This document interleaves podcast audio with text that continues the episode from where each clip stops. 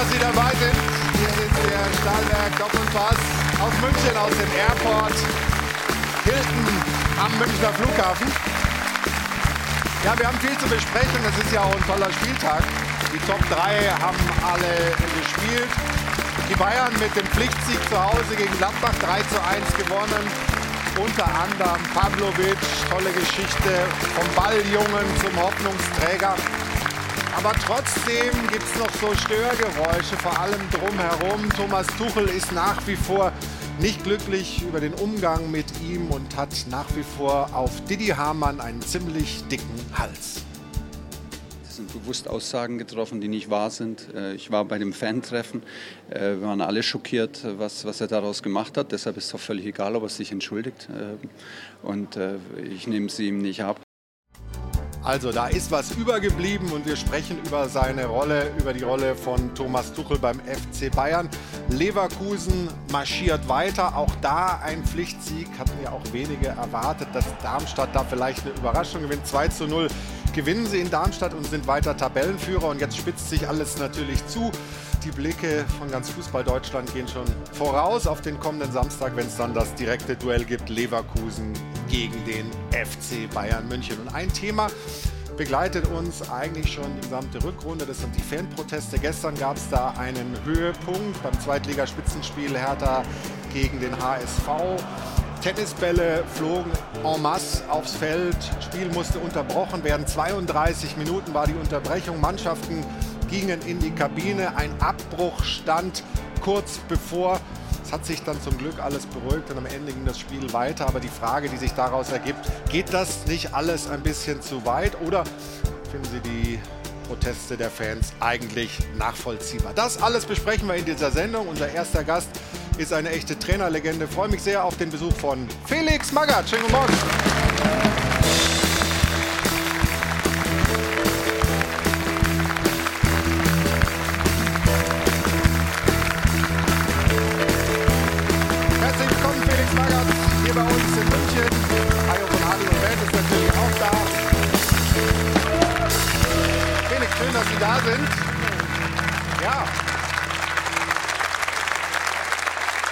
Ich habe es gerade gesagt. Die Proteste der Fans gegen den Investoreneinstieg bei der DFL, die ziehen sich eigentlich durch. Gestern Abend beim äh, Spitzenspiel der zweiten Liga war das ein, ein, Höhepunkt mit 32 Minuten Unterbrechung. Die Frage, ist das ein negativer Höhepunkt? Wie steht Felix Magath dazu? Also, die Proteste sind natürlich berechtigt. Das ist das Anliegen der Fans, was sie ja schon die ganze Zeit halt äh, immer äh, kundgetan haben. Aber wie halt oft in so Situationen ja, überzieht halt dann der eine oder andere, so wie gestern Abend auch. Äh, insofern glaube ich, es ist äh, ja, äh, eine schöne Aktion, finde ich, ne? Tennisbälle zu werfen. Aber äh, ja. Aber es nervt? äh, natürlich nervt es und es darf halt nicht zur Regel werden. Und das ist die Frage, ob das jetzt vielleicht sich so weiter fortführt und wie das in Zukunft sein wird, wollen wir heute in der Sendung besprechen. Unter anderem mit Felix Magath, aber wir haben weitere äh, tolle Gäste. Ich freue mich sehr auf den Besuch von Matze Knob. Schönen guten Morgen, Matze. Morgen. Außerdem Fußballkommentator bei Magenta Sky und RTL Christian Straßburger. Hallo. Von der Chefredaktion von Sport 1 kommt zu uns Dirk Seemann. Guten Morgen. Und natürlich kein Doppelpass ohne ihn, ohne Stefan Effenberg. Guten Morgen.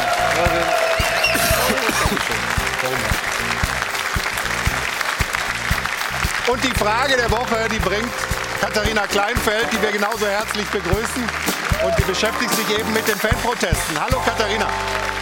Einen wunderschönen guten Morgen. Hallo auch an Sie zu Hause. Schön, dass Sie mit dabei sind. Ja, wir haben es gerade gesehen. Nochmal Bilder von gestern Abend aus dem Olympiastadion. Sicherlich jetzt erstmal das nachhaltigste Bild, was wir da im Kopf haben von diesen Fanprotesten gegen DFL-Investoren. Und die Fans, die werden immer kreativer. Also da werden dann auch teilweise Hunde Weitwurf schleudern. Also Spielzeug, was eigentlich zum Gassi gehen gebraucht wird, genutzt, um diese Tennisbälle richtig schön weit aufs Feld zu bringen. Eier haben wir schon gesehen, Goldtaler, also alles mit dabei. Aber die Frage ist, geht das jetzt eigentlich zu weit oder ist das okay? Und da wollen wir Ihre Meinung hören, liebe Zuschauer. Machen Sie mit bei unserer Frage der Woche, die da eben lautet, Goldtaler Eier, Tennisbälle, sind die Fanproteste angemessen? Zwei Antwortmöglichkeiten auf sport1.de oder unter der 01379 011 011 am Dopafon. Und Sie wissen es, die Beteiligten selbst, die halten sich da ja meistens diplomatisch zurück. Wir wollen von Ihnen aber klare Kante. Also gerne durchrufen. Sind wir gespannt, was wir am Ende dafür ein Ergebnis von Ihnen zu Hause kriegen. Darüber sprechen wir gleich, aber wir beginnen mit dem Kampf an der Spitze und mit dem FC Bayern, der gestern einen Pflichtsieg zu Hause gegen Borussia Mönchengladbach eingefahren hat.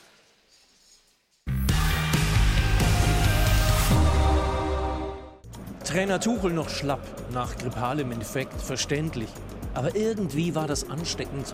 Guerrero gähnte auf der Bank und oben auf der Tribüne dämmerten Karl-Heinz Rummenigge und Uli Hoeneß vor sich hin. Immer schön mit der Ruhe, dachte sich wohl auch Tormann Neuer und war dann ganz plötzlich hellwach, als sein Vertikalpass auf Müller zum Bumerang wurde. Elvedi 1-0 Mönchengladbach. Der perfekte Weckruf für die Bayern. Und dass nur zehn Minuten später Müller Klasse auf Pavlovic durchsteckte, ließ bei den Verantwortlichen den Adrenalinspiegel wieder deutlich sinken. Ab jetzt spulten die Bayern cool und leidenschaftslos ihr Programm ab. Natürlich knipste Kane wieder mal nach Torwartfehler Nikolas. Und nach einem Sané-Freistoß besorgte die Licht den 3:1 Endstand. Ein absolut ungefährdeter Arbeitssieg und irgendwie doch mühselig für gute Laune nach Abpfiff sorgte wie gewohnt Club-Ikone Müller. Am Ende eines zähen Arbeitstages, bei dem der Aufwand gerade hoch genug war, um die Mönchengladbacher zu bezwingen. Aber reicht das gegen Leverkusen?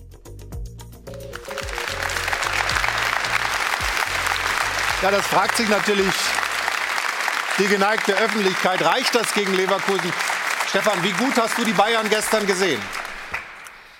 Sie haben ja verdient gewonnen.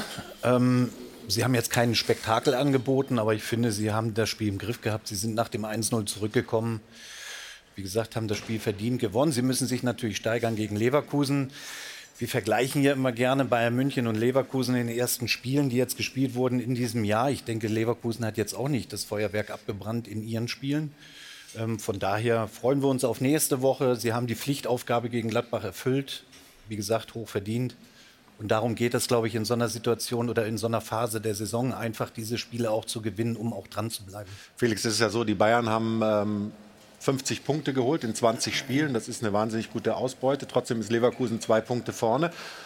Und es wird immer so ein bisschen rumgemäkelt, auch von uns natürlich, dass der Glanz fehlt, dass die Leichtigkeit fehlt, die Souveränität fehlt. Ist der FC Bayern besser, als wir ihn machen? Oder also der FC Bayern hat immer schon rumgemäkelt. Also kann nur sagen, ich war mal 2004, 5, 6, 7 Trainer bei Bayern. Ja. Da wurde auch gemäkelt an der Spielweise.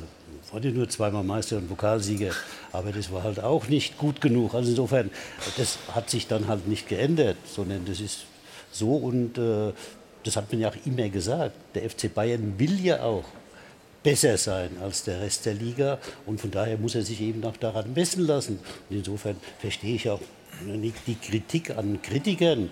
Also der FC Bayern spielt halt nicht berauschend. Das ist so. Und er spielt jetzt schon seit über einem Jahr. Ne? Mehr oder weniger, ja, äh, zweckdienlich ja, aber mehr auch nicht. Aber dass der FC Bayern halt eine Mannschaft wie äh, jetzt Borussia Mönchengladbach schlagen muss, muss doch selbstverständlich sein.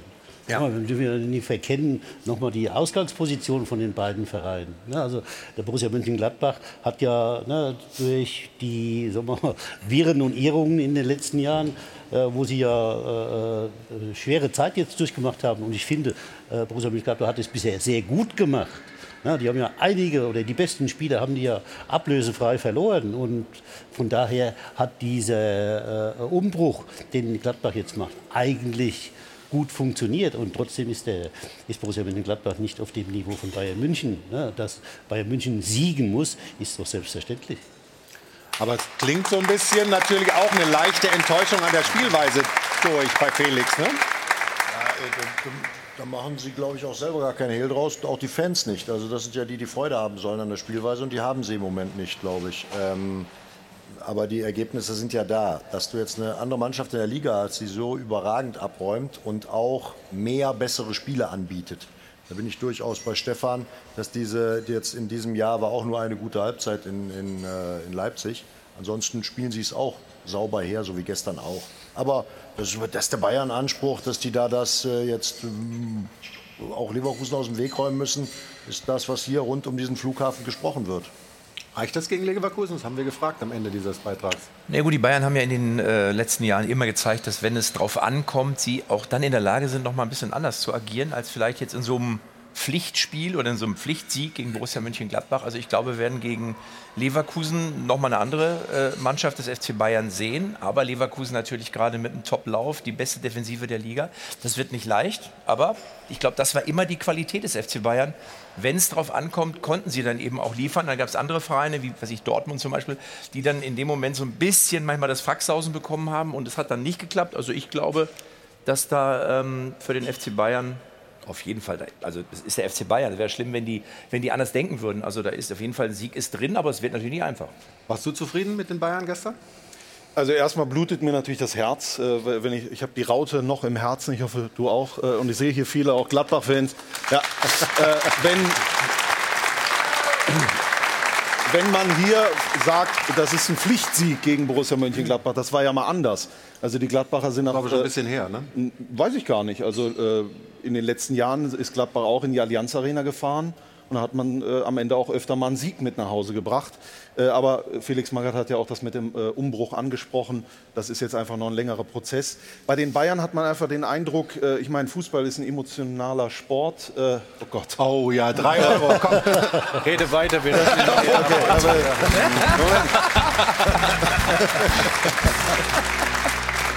Okay, das haben wir schon mal. Ja. Ähm, und da, da, da, nehme ich nicht viel wahr. Thomas Tuchel hat zu Beginn des Spiels, das habe ich gesehen im Stadion, so ein Herz äh, in Richtung Tribüne gemacht und ich glaube, danach war es das dann auch mit Liebe.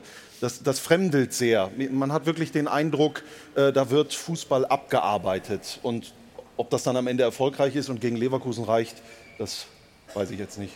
Dann gucken wir doch mal. Ja, aber man muss, ich finde, man muss ja auch, man muss ja, auch mal ein, bisschen, ja. ein bisschen Vertrauen schenken. Also ich sag mal so, ich habe so das Gefühl, so dass Thomas Tuchel, der hat es sicherlich nicht einfach gehabt. Der Start war sehr schwierig, äh, nachdem er von Nagelsmann übernommen hat. Ob das eine gute Idee war, zu dem Zeitpunkt diese, diesen Verein oder diese Mannschaft zu übernehmen. Aber wenn du natürlich die ganze Zeit, auch als Mensch, immer das Gefühl hast, ich werde kritisiert und mhm. ich werde, ich bin eigentlich hier nicht willkommen, dann ist es auch schwer, muss man ganz ehrlich sagen. Also ich finde, man sollte dem auch ein bisschen einfach mal Vertrauen schenken und sagen, er wird es doch am Ende schon, er hat es ja bei anderen Vereinen bewiesen. Also ich kann es auch ein bisschen verstehen, dass es ihm selber auch ein bisschen auf den Nerv geht. Wir haben es ja gerade auch gesehen, ähm, zum Anfang hat sich gestern noch mal dazu geäußert und äh, wir haben da noch ein paar andere ja. Aussagen zum Umgang mit ihm und wollen das auch noch ein bisschen vertiefen. Felix hat es ja auch erlebt, wie schwierig das ist unter Umständen auch in Bayern, trotz Erfolgen ein glücklicher, ausgeglichener Trainer zu sein, weil eben so viele Störgeräusche reinkommen. Aber wir bleiben erstmal noch beim Spiel. Stefan, die Bayern haben eigentlich gut begonnen und dann äh, plötzlich in der 35. Minute lagen sie hinten. Was ist da aus deiner Sicht alles schiefgegangen? Also erstmal hatten sie ja 200-prozentige vorher, die sie hätten mhm. machen müssen. Dann kommt es zu dieser Situation. Ich bin der Meinung, der Fehler liegt hier bei, bei Thomas Müller, weil er, weil er eben seinen Körper nicht richtig reinstellt, um diesen Ball auch anzunehmen, zu kontrollieren oder direkt weiterzuspielen. Ähm, aber hier muss man auch äh, sagen, dass Elvedi extrem gut aggressiv und in der Vorwärtsbewegung wirklich verteidigt und auch durchläuft. Damit das im Endeffekt diese Situation erzwingt und abschließt. Ähm, also ich glaube schon, dass Thomas Müller weiß, dass er diesen Ball anders verteidigen muss, logischerweise. Also, also ich glaube, das war, eine, das war eine Phase des Spiels, die die Bayern in dieser Saison ständig haben. Und zwar spielen die eine Viertelstunde echt komplett neben der Spur. Wo du ja, denkst, das ja. ist doch nicht Bayern München. Ja, aber das, die das ja passiert denen in jedem Spiel. Das, war, das, das hat es früher so nicht Da kannst du drauf warten im Moment. Wann passiert die Phase? Diesmal zweite Halbzeit, jetzt war sie von der 30. bis zur 45. Wo die wirklich ja. ganz daneben herlaufen. Nichts stimmt mehr. Ganz komisch. Felix, hätten Sie als Trainer hinterher dem Manuel Neuer gesagt, warum spielst du den Ball da so zentral? Nein. Oder Nein. Ist es Okay. auch? Ja, Wie- wie, wie- Stefan sagt, also ne, das war ein völlig normaler Ball.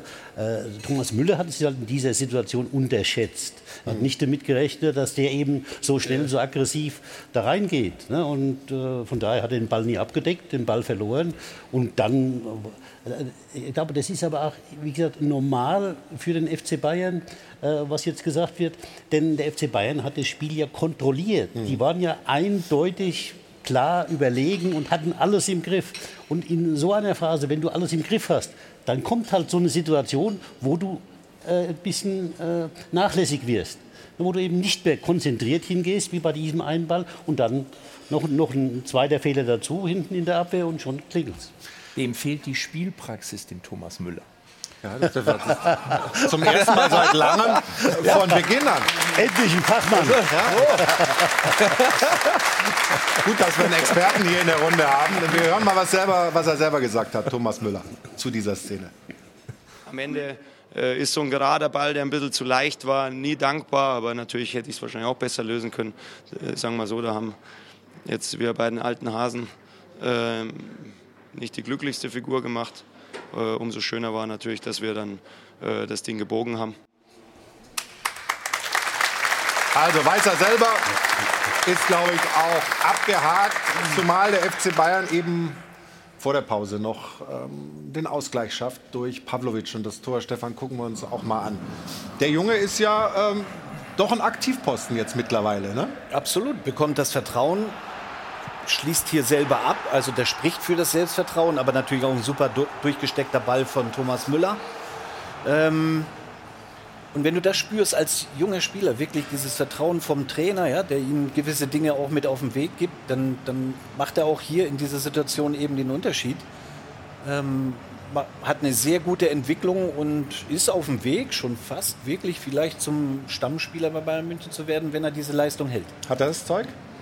Also da darf man jetzt auch äh, ne, mal den Trainer loben, denn er setzt ihn ja ein und äh, er gibt ihm die Chance, sich Teilweise zu natürlich zeigen. notgedrungen, weil Verletzungen, Leimer an. Keine, keine Frage, aber ne, dennoch, ne, er setzt ihn ein, gibt ihm das Vertrauen und der Spieler zahlt es zurück. Also ne, ich freue mich, dass halt mal ein junger Spieler auch beim FC Bayern München jetzt auch eine Entwicklung nimmt und äh, das ist mal was Neues.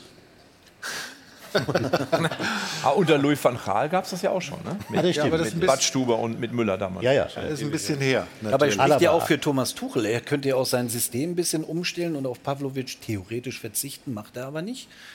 Sondern er sagt, nein, wir, das ist ja so ein bisschen die Philosophie auch von Bayern München, vielleicht für die Zukunft, den einen oder anderen wirklich auch permanent einzubauen. Und ich glaube, Pavlovic ist hier ein sehr, sehr gutes Beispiel. Gucken wir auf das 2 zu 1. Äh, mal wieder Harry Kane steht am richtigen Platz, nickt das Ding dann ein, nachdem, ja, Stefan, Ja, aber man schon mithilft bei Gladbach, ne? Ja, aber hier muss man auch Thomas Müller wieder mit raus oder äh, reinnehmen, ja, der eben in diese Ja. Aktion überhaupt reingeht. Ja, also viele gehen da gar nicht rein, weil der Mhm. Torwart kommt, aber er geht in diese Situation rein. Natürlich und logischerweise kein Foul und Harry Kane ist natürlich dann da als richtiger Neuner, der das Ding dann einköpft.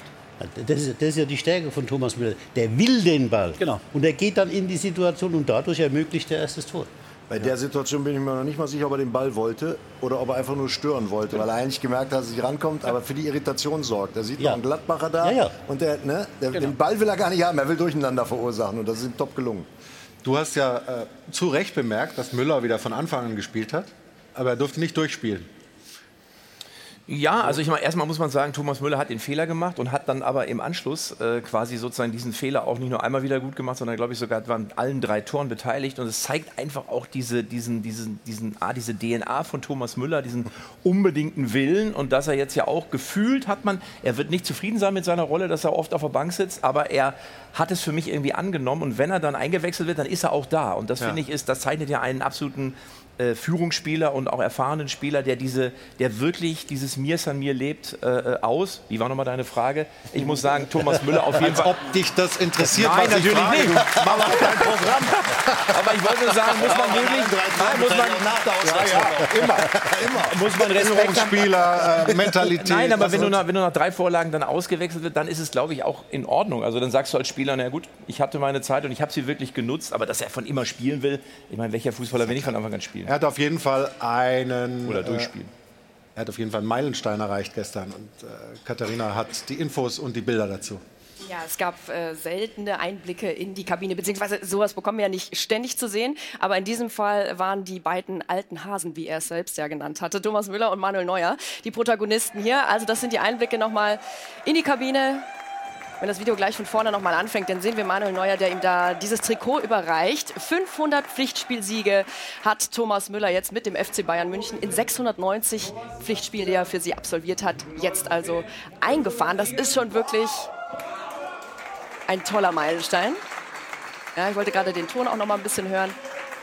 Ja, so richtig emotional ist es da nicht geworden, aber man darf natürlich auch an dieser Stelle definitiv, finde ich, noch mal gratulieren. Also herzlichen Glückwunsch an Thomas Müller.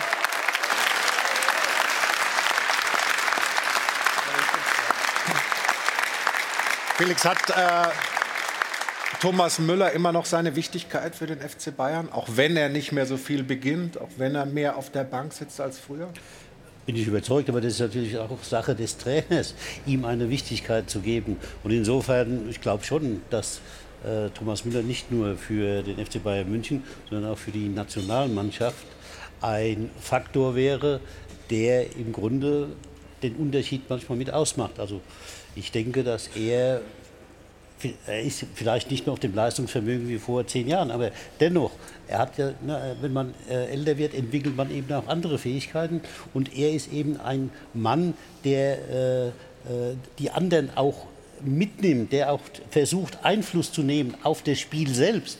Und sowas sucht man ja als Trainer immer wieder. Ne? Und wenn man so einen Spieler hat, dann sollte man den auch hegen und pflegen. Ja, ich finde auch, man hat, man hat ja gesehen, nach dem 3-1 für Bayern München saß er auf der Bank, wie er da mitgejubelt hat. Also er ist auch für das Team, auch wenn er nicht auf dem Platz steht, enorm wichtig, auch in der Kabine. Ich glaube, jeder Verein kann froh sein, wenn er so einen Spieler hat. Und das zeichnet Thomas Müller auch aus. Ja, nicht nur Verein, sondern auch äh, die Nationalmannschaft. Ja, also ich Felix ja glaube auch gesagt, ja. hundertprozentig, dass er da auch äh, rein muss und spielen muss, weil er ist wirklich einer der wenigen, den wir da noch haben, der eben den Unterschied machen kann, sowohl auf dem Feld als auch Ja. als Mentalitätsspieler. Ja. 3 zu 1 von äh, De Licht sehen wir da hinten noch laufen. Stefan, die Bayern haben jetzt eine längere Woche. Ja, wenn wir schon ein bisschen auf Leverkusen gucken, die haben kein Pokalspiel. Hätten sie sich anders gewünscht, aber äh, Leverkusen muss gegen Stuttgart ran. Ähm, ist das für den einen oder anderen ein Vorteil oder vernachlässigbar? Also du hast es ja richtig gesagt, Bayern München hätte natürlich auch gerne gespielt, logischerweise. Ähm, ich sehe hier vielleicht einen leichten Vorteil für Bayern München, eine ruhige Woche zu haben. Sie haben personelle Probleme, angeschlagene Spieler, verletzte Spieler, ähm, da mal zu regenerieren die Woche über und sich voll fokussieren auf Leverkusen. Leverkusen hatte am Dienstag ein schweres Spiel gegen Stuttgart. Ähm, das wird Körner kosten und ich glaube, das wird man dann am Samstagabend im Topspiel gegen Bayern dann aussehen. Werden wir gleich äh, vertiefen. Wir schauen auch noch mal auf Thomas Tuchel, in dem es nach wie vor brodelt, an dem es nagt. Diese Kritik, diese aus seiner Sicht unsachliche Kritik von Didi Hamann hat er noch nicht verdaut. Wir sprechen über die Schwierigkeit, Bayern-Trainer zu sein, nach einer kurzen Pause hier im Stahlwerk. Doppelpass, bis gleich.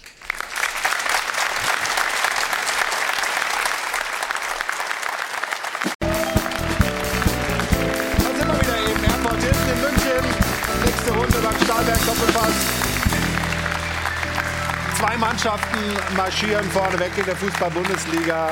Der FC Bayern auf Platz zwei, zwei Punkte davor. Bayer Leverkusen, da sie gestern auch gewonnen haben. Und äh, Katharina hat ein paar Zahlen dazu. Leverkusen wahnsinnig äh, wenig Gegentore. Liegt unter anderem an einem Mann. An Lukas Radetzky natürlich, der alleine jetzt im Januar zweimal den Kasten komplett sauber gehalten hat. Und da sind wir schon beim Thema bei den weißen Westen im Januar. 13 an der Zahl waren es in der Bundesliga. Das macht dann 650 Euro durch Polarweiß, schöner Wohnen. Die spenden ja dann immer 50 Euro pro weißer Weste in einem Monat. Also ich habe es gerade schon gesagt, Lukas Radetzky ganz vorneweg mit neun Mal zu null gespielt. Dahinter haben wir den 21-jährigen Freiburger Noah Atubolo, Manuel Neuer, Kevin Trapp, Alexander Nübel. Die die ja allesamt an diesem Wochenende schon hinter sich greifen mussten. Also das nur an dieser Stelle. Und ja, er passt hinten auf, dass es läuft für die Leverkusener und vorne, da trifft dann jemand wie Teller beispielsweise. Ein Doppelpack gegen Darmstadt können wir uns noch mal zusammen anschauen, die beiden Tore. Und er hat damit sein Startelfdebüt bei der Werkself gekrönt durch eben diesen Doppelpack, den er da geschnürt hat, in der 33. und 52. Spielminute jeweils. Heißt also, Leverkusen nicht nur in der Bundesliga-Tabelle weiter vorne, sondern wie gesagt auch durch Lukas Radetzky in der Tabelle der Weißen Westen weiter vorne. Und wir sehen einmal mehr, Xavi Alonso hat wieder mal ein gutes Händchen bewiesen. 2 zu 0 der Sieg in Darmstadt. Felix hat hat Alonso durch die größere mediale Ruhe in Leverkusen einfach einen angenehmeren Job als Thomas Tuchel? Also das spielt, denke ich mal, keine Rolle, denn Alonso, der war ja zum Beispiel auch mal bei Bayern München, also er ja. kennt das alles und von daher kann er das einschätzen. Also das ist, glaube ich, nicht der Unterschied. Der Unterschied ist der, dass Alonso halt eben ein äh, äh, der einer der besten Fußballer der Welt gewesen ist, der auch äh, nicht nur in Spanien, in England und in Deutschland, also in drei großen Ländern Fußball gespielt hat, da eben eben auch viel mitgenommen hat und das jetzt diese Erfahrung jetzt auch mit Bayer Leverkusen umsetzen kann. Er hat das Umfeld, er hat den Chef, der ihn ja geholt hat äh, und von daher hat er natürlich ein ruhigeres Arbeiten als bei Bayern München. Mhm. Aber ich glaube nicht, dass das entscheidend ist. Wir gucken mal rein, Stefan. Ähm, Leverkusen glänzt, das hast du gesagt, in dieser Saison, in, in diesem Jahr, um es sozusagen in der Saison schon, in diesem Jahr auch nicht unbedingt. Aber sie tun das, was man tun muss, oder? Absolut. Und ich wiederhole mich, das ist wichtig in so einer Phase, wo es jetzt wirklich ans Eingemachte geht, ähm, dass du diese Spiele eben wie gegen Darmstadt oder auch gegen Augsburg in der Nachspielzeit das 1-0 gemacht ähm, das ist wichtig. Und solche Tore machen Sie häufiger, dass der, dass der rechte äh, genau. Teller dann durchläuft? Genau, läuft durch. Also er sieht ja den freien Raum hinten. Teller weiß, ich muss in diesem Raum halt im, im höchsten Tempo jetzt reingehen. Und das ist halt der Meter, der ihm dann zugutekommt und macht ihn mit dem Kopf rein. Dasselbe hat er gemacht gegen Leipzig mit dem Fuß auch aus genau diesem Raum eben rein. Ähm, das ist schon wahrscheinlich eine einstudierte Sache von Bayer Leverkusen. Dass wenn sie über Außen kommen, eben den freien Raum hinten immer nutzen und dann hast du die Spieler, die da reingehen, so wie hier Teller. Wir gucken aufs 2 zu 0. Felix, was gefällt Ihnen besonders am Spiel von Bayer Leverkusen, an der Art und Weise, wie sie Fußball spielen? Ja, aus meiner Sicht haben sie sich äh, halt jetzt verbessert. Äh, Bayer Leverkusen war äh, ja schon seit Jahren, Jahrzehnten eigentlich der Verein, der immer sehr gute junge Spieler integriert hat. Und äh, sie haben immer ein großes Potenzial nach vorne gehabt, aber sie haben es nicht umsetzen können, weil, sie, äh, weil das Verhältnis Offensive-Defensive nicht gepasst hat. Mit dieser Saison, mit den Verpflichtungen im Sommer, mhm. haben sie es geschafft, jetzt äh, dieses Spiel äh, zu kontrollieren und aus der Kontrolle heraus dann ihre äh, Offensivfähigkeiten umzusetzen. Ich denke, sie sind jetzt eine Spitzenmannschaft und das ist für mich das erste Mal, dass ein Verein wirklich auf dem Niveau von FC Bayern München spielt und insofern drücken wir natürlich den Leverkusenern jetzt beide Daumen, dass sie noch ein paar Wochen durchhalten. Ja, aber nur zustimmen. Okay. naja, es gibt ja Leute, die es mit dem FC Bayern halten. Ja, aber selbst die, die es mit dem FC Bayern halten. Also ich, ich, bin in, ich lebe in einer Mischwelt gerade. Ich bin in Leverkusen sozialisiert gewissermaßen, wohne aber seit vielen Jahren in München. Und wenn ich das so höre, wie die Roten sprechen auf der Straße, wenn sie es irgendeinem gönnen, ganz normal jetzt mal dieses zu durchbrechen, mhm. dann ist es Leverkusen wegen des Trainers auch, weil er halt irgendwie das Bayern gehen hat. Aber jetzt die Meisterleistung von ihm in dieser Saison sehe ich gerade in diesen letzten vier, sechs Wochen, wo sie nicht mehr so gut spielen. Weil wir haben alle im Herbst gesagt, boah, Afrika Cup, alle weg, die besten Leute nicht mehr da, Boniface noch schwer verletzt. So, jetzt geht's bergab mit den Leverkusener Freunden, wie immer. Wir wissen, haben so ein bisschen mitgespielt ja. und jetzt verabschieden sie sich. Und genau das ist nicht passiert, weil der Trainer riskant, aber offensichtlich überlegt handelt und spielt andere Spieler bringt, andere Spieler aufbaut und auch diese extrem schwierige Phase im Prinzip jetzt überwunden hat, weil jetzt sind Wichtige Ja. wieder da. Und Klasse gemacht. Ja, und Felix hat es ja vollkommen richtig gesagt. Leverkusen war immer, auch in den letzten Jahren, immer so ein bisschen Spektakel im Spiel nach vorne. Aber sie haben nie die Balance gefunden, eben in der Rückwärtsbewegung gegen den Ball. Und ich glaube, eine Zahl ist ganz wichtig und das ist die 14. 14 Gegentreffer hat nur Leverkusen, absoluter Top- und Spitzenwert. Und ich glaube, das kann der Schlüssel wirklich zu dem ganz großen Wurf werden in dieser Saison. Ich habe noch eine super Zahl, das ist die 34, das ist die Rückennummer von Granit Xhaka. Äh, Der ist nämlich für mich der Entscheidende, der dafür sorgt, für die Balan- Balance. Und er bringt eben dieses Gen rein, was Leverkusen immer abgegangen ist. Wir haben uns immer begeistern lassen vom Fußball der Werkself. Titel geholt haben sie damit nicht. Mit Xhaka holen sie den Titel. Ich, ich, ich nenne noch eine Zahl. Ja. Jetzt bin ich, jetzt geht's aber hier. Ja, weil wir, sind ja, wir, sind, wir sind ja alles Zahlenmenschen. Ja? Ich nenne noch mal die vier. Okay. Ne? Tar. Ich glaube, das ist der Spieler, der die beste Entwicklung genommen hat, auch unter Alonso.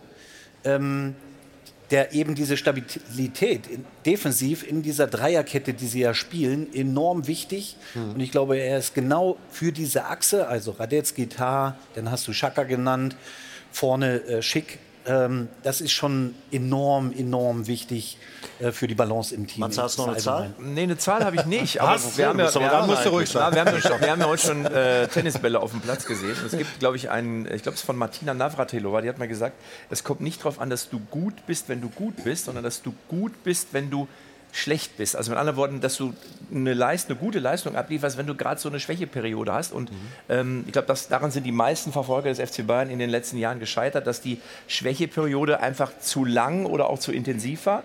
Und wenn man das schafft, diese, diese vermeintlichen kleinen Hänger, vielleicht euch durch Afrika Cup, jetzt eben aufzufangen, so wie es im Moment aussieht, dann äh, ist Bayer Leverkusen hoffentlich, also ich glaube, nichts gegen die Bayern-Fans und nichts gegen den FC Bayern, aber ich glaube, die ganze Bundesliga wünscht sich einfach mal, dass vielleicht doch mal irgendwann ein anderer die Schale in den Händen hält.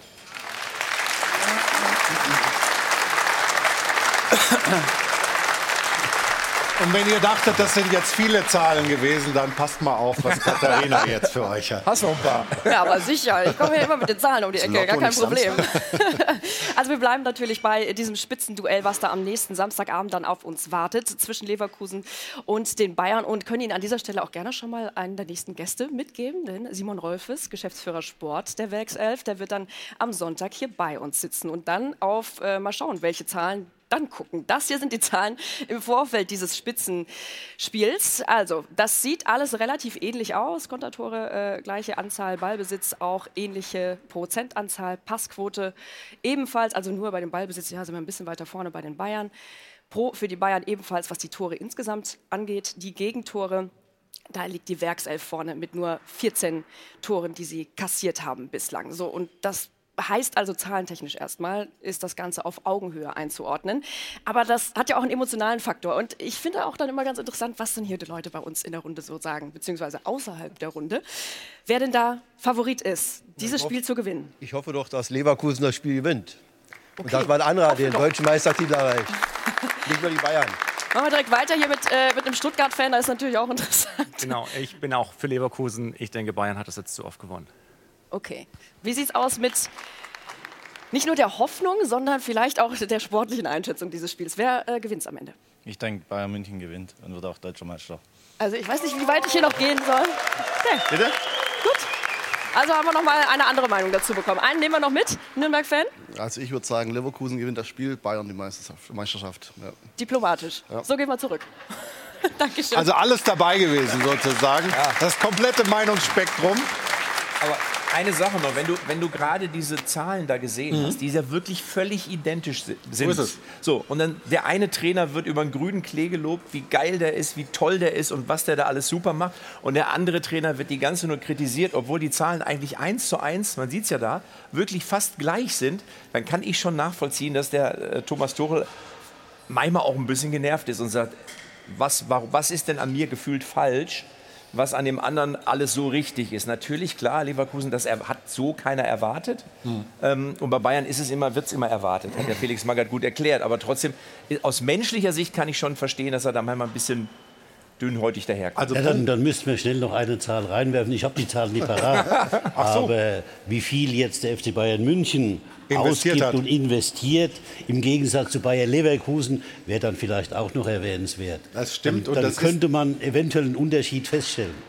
Aber was ich auch noch interessant finde, außer natürlich, dass das absolut richtig ist, dass die Bayern, was ihren Etat angeht, natürlich in einer anderen Liga spielen als Bayer Leverkusen. Wir haben die Diskussion immer mal wieder geführt hier, wer, also in der letzten Saison vor allem, wer von Dortmund würde denn bei Bayern überhaupt spielen? Wie ist das denn jetzt? Wie ist es jetzt bei Leverkusen und Bayern? Sind die qualitativ auf den Kader, auf die erste Elf bezogen, ähnlich gut oder gleich gut oder vielleicht an der einen oder anderen Stelle besser als die Bayern? Also ich gehe davon aus, dass in der nächsten Saison der eine oder andere Leverkusener in München spielt. Total überraschend. Von wem äh, sprechen wir da? Flo Wirtz? Die beiden haben ja die freie Auswahl. Also sie können ja fast jeden nehmen ne? von Ja. Bayer Leverkusen im Moment. Das heißt aber im Umkehrschluss, Leverkusen ist auch qualitativ aus Ihrer Sicht äh, auf Augenhöhe mit den Bayern? Für mich ist es dies Jahr das erste Mal seit langer, langer Zeit, dass wir tatsächlich zwei gleich gute Mannschaften haben. Gehst du da mit? Oder sagst du, die Ja, Bayern sind dann doch noch besser besetzt? Also nenne noch mal eine Zahl, die vier. Ja, sag mal, was ist denn heute los? Also ich sage, dass vier Spieler von Leverkusen durchaus das Potenzial haben, bei Bayern München zu spielen. Das ist Tar, das ist Schaka, das ist Grimaldo und das ist Wirz. Also das sind schon vier Spieler, die auf jeden Fall bei Bayern München in der ersten Elf auf jeden Fall stehen würden. Okay, sehr, sehr. So viel zu den Zahlen. Ja. Aber deine Frage war eine andere, oder? Nee, ob, ob du, äh, wie, wie stark du die Leverkusener wirklich jetzt besetzt siehst Richtung Nein, Bayern. Deswegen, das hast du eigentlich schon beantwortet mit der Zahl 4. Also ist ja dann Kannst schon ja fast. weitergehen. Ja, mache ich auch. Mach ich Ich habe keine Zahl, aber ich habe äh, eine Idee. Und zwar, es geht ja auch darum, Kimmich, geht es da weiter, wird man verlängern? Ist er der Spieler, den man in ihm gesehen hat, äh, schon Schattenkapitän, jemand, der nach vorne geht? Ich sehe das ein bisschen kritisch. Und warum sagt man nicht, dann äh, verzichtet man auf das viele Geld, was man in der Vertragsverlängerung ausgeben müsste für Kimmich und holt dann eben Granit Xhaka. Der kann das, glaube ich, sofort bringen, was die Bayern von Kimmich erwarten und er nicht liefert. Also ich sage ja nicht, dass sie die holen sollen. Ne? Also, Nein, aber muss jetzt nicht zurückrudern. Ich, ich, äh, ich, nein, ich denke, ich denke, wenn du jetzt die Möglichkeit hast, wirklich mit Pavlovic, so einen jungen Spielern, der wirklich enormes Potenzial hat, wirklich auch Stammspieler zu werden bei Bayern München. Warum willst du mit, mit 30, 50 oder 70 Millionen dem Jungen den Platz versperren?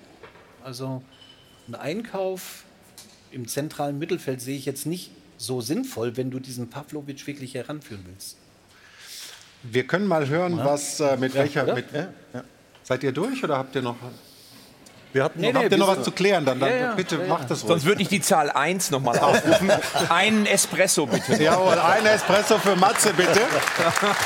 Und wir hören, während die Getränkewünsche erfüllt werden, Matze, hoffentlich erfüllt werden, wie Thomas Tuchel und seine Mannschaft in das Duell in Leverkusen gehen wollen. Leverkusen spielt eine, eine herausragende Runde, aber wir haben nur zwei Punkte weniger. Die Punkteausbeute beider Teams ist sehr, sehr hoch. Und äh, wir werden nach Leverkusen fahren mit dem ganz klaren Ziel, ihnen die erste Niederlage beizubringen und, und sie zu überholen. Das ist äh, selbstverständlich. Muss man auch so offensiv sagen, oder? Als Bayern-Trainer. Ja, ja, doch. Doch schon, oder? Ja, Da bin ich bei ihm. Absolut. Wir haben jetzt noch gar nicht von den Bayern-Neuzugängen gesprochen. Spielen die eigentlich keine Rolle? Nö. Nö? Weil das alles Ergänzungsspieler sind, oder was? Ich glaube nicht, dass die eine große Rolle spielen werden. Also das war ja auch jetzt keine, das war ja nur so reaktive Verpflichtungen. Also auch Saragossa, obwohl er im Sommer kommen sollte, aber dass man ihn jetzt schnell verpflichtet. Also bei aller äh, Wertschätzung, aber die, so wie der Kader aufgestellt ist, glaube ich, das ist jetzt zum Beispiel ein Spieler, der, der ist in Andalusien sozialisiert insgesamt, der ist über Granada noch nicht hinausgekommen. Das ist, das ist so Darmstadt in Spanien ungefähr. Wieso soll der, wie, weil er ein exzellenter Fußballer ist, warum sollte der im höchsten Regal des internationalen Fußballs sofort Fuß fassen können? Das halte ich für extrem kompliziert. Vielleicht bei Boe etwas leichter, weil er eine herausragende Saison bei Gala spielt, auch in der Champions League schon gespielt hat. Ähm, das, das kann sein.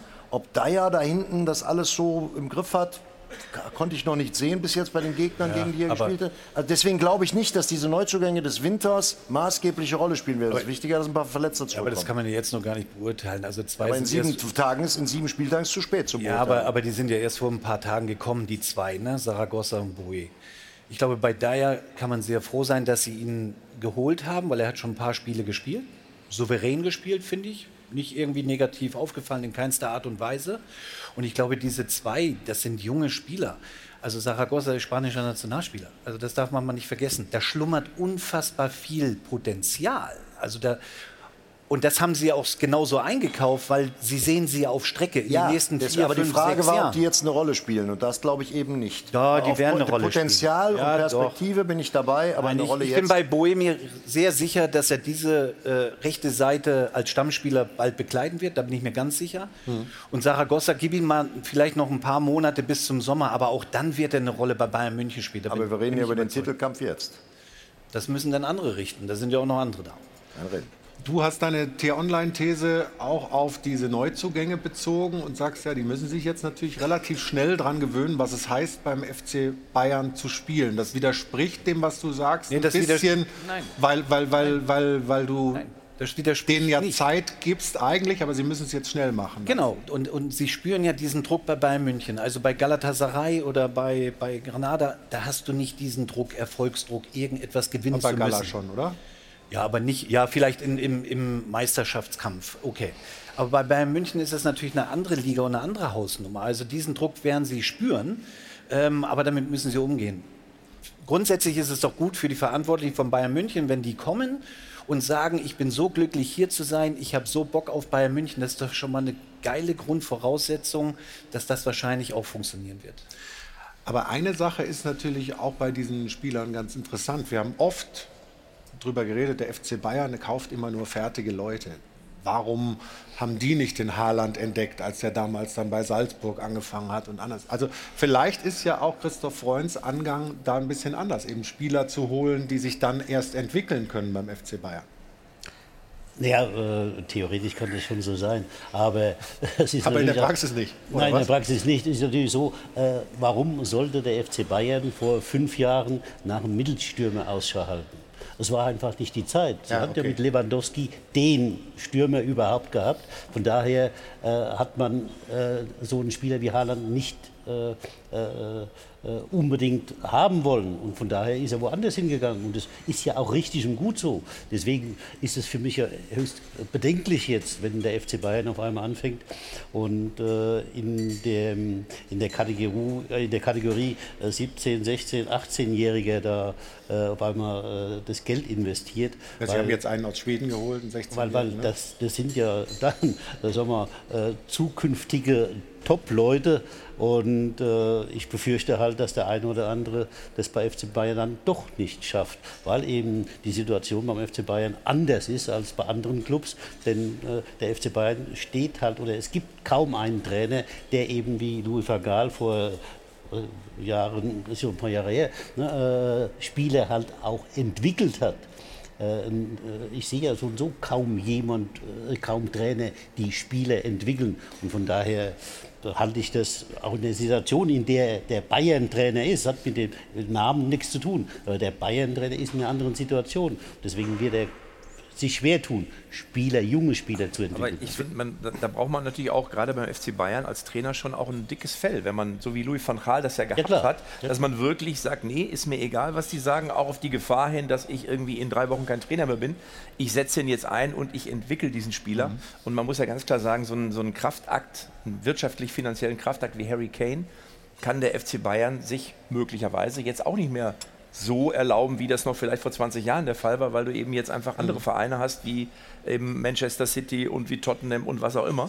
Und von daher ist es wahrscheinlich der einzige Weg, den man gehen kann. Und ich sehe es ein bisschen ähnlich. Ich glaube, dass sich da schon der eine oder andere durchsetzen wird, aber auch nicht alle. Und wahrscheinlich nimmt man das auch in Kauf. Also muss man wahrscheinlich, weil es muss ja auch passen, das ist auch eine Mentali- Mentalitätsfrage, ob du eben dieses ich muss jetzt wirklich liefern unter diesem Druck auch als Spieler annehmen kannst. Ja. Aber wenn du jetzt als, äh, äh, ist das jetzt ein Philosophiewechsel bei den Bayern, der jetzt unter Freund stattfindet? Weil Ich glaube er schon, zum Teil, ja. Ja gut, aber der ist ja wieder weg jetzt. Jetzt kommt Eberl. Der, macht der, der sagt, der jetzt in der nächsten Transferperiode, das machen wir jetzt wieder anders. Nee, aber Also, Ja, aber der Eberl bleibt ja nicht so lange. Der ist ja immer relativ Im Moment bleiben sie ja, im Moment verantwortet der jetzt genau zwei Transferperioden und dann Nein, kommt der der die, nächste. also meines Erachtens weiter verantworten. Da ist nur eine, eine Hierarchieebene Vorstand äh, Sport einfach eine Hierarchieebene drüber. Aber ich glaube schon, dass man da mal die Strategiefrage auch stellen ja. sollte. Ich meine, ich habe noch nie einen Transfer abgewickelt. Felix Magath, ich glaube zwei, drei. Vielleicht auch besser äh, so? Äh, ja, ja, vielleicht besser so. Oh. Äh, wobei, ich hätte Boje für 30 Millionen nicht geholt. Dankeschön ja. übrigens für, die, für, den Support. Äh, ich glaube, da hat man auch gesehen, dass, man hat ja auch gehört, die Bayern waren, glaube ich, an anderen Spielern interessiert man bekommt als FC Bayern auch aktuell jetzt nicht mehr jeden wie, wie früher, äh, den mhm. man will. Und bei Galatasaray übrigens hat er jetzt auch nicht äh, wunderbar äh, performt von Woche zu Woche. Boe war jetzt auch nicht unumwunden, äh, unumwunden da Stammspieler. Ich glaube, es war eine C-Lösung und ich frage mich dann immer, wo, wo wollen die Bayern jetzt hin? Was mhm. ist jetzt der Weg? Wo, wie wird da eingekauft? Hier nochmal 30 Millionen, dann hat man junge Leute, jetzt ist der Pavlovic da, äh, dem man Vertrauen schenkt und sowas ich habe wirklich das Gefühl manchmal, ach komm, wir haben das Geld, jetzt schauen wir mal. Und äh, ich glaube auch, dass was Dirk äh, Seemann gesagt hat mit Max Eberl, dass das auch stimmt, dass da so ein bisschen jetzt ein Vakuum ist gerade. Und wenn Eberl dann kommt, ich glaube, dann wird eine Struktur kommen mit jungen, mit den äh, Transfers, die er sich dann vorstellt. Und dann kann man auch wieder irgendwie was erkennen beim FC Bayern. Aktuell auf dem Transfermarkt erkenne ich da nicht viel. Und deshalb ist auch die Situation für, du hast es mehrfach gesagt, Thomas Tuchel nicht einfach. Ne? Er performt eigentlich, punktemäßig ist das sehr, sehr stark. 50 Punkte in der Saison, auch die Champions League-Saison bisher prima. Klar, Supercup verloren, DFB-Pokal raus. Aber eigentlich funktioniert das unter den Umständen mit dem dünnen Kader richtig gut. Er kriegt aber ordentlich auf die Hölzer. So empfindet er es zumindest.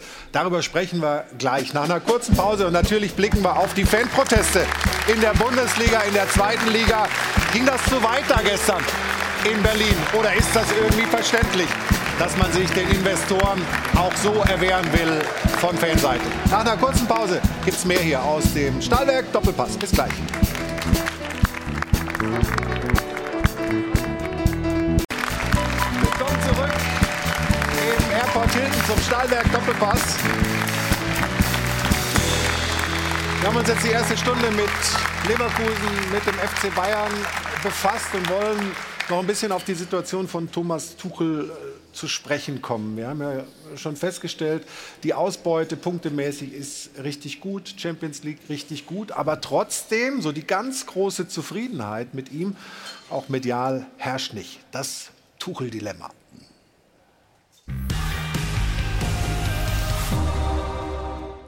Auch nach zehn Monaten in München schwingt bei Thomas Tuchel immer noch eine unterschwellige Unzufriedenheit mit. Ich habe mehr Wertschätzung in England gespürt. Dort hat Tuchel allerdings auch wertvollere Titel geholt und die Wertschätzung war vielleicht höher, aber sie war auch kurz, denn in England konnte sich Tuchel nur 21 Monate halten.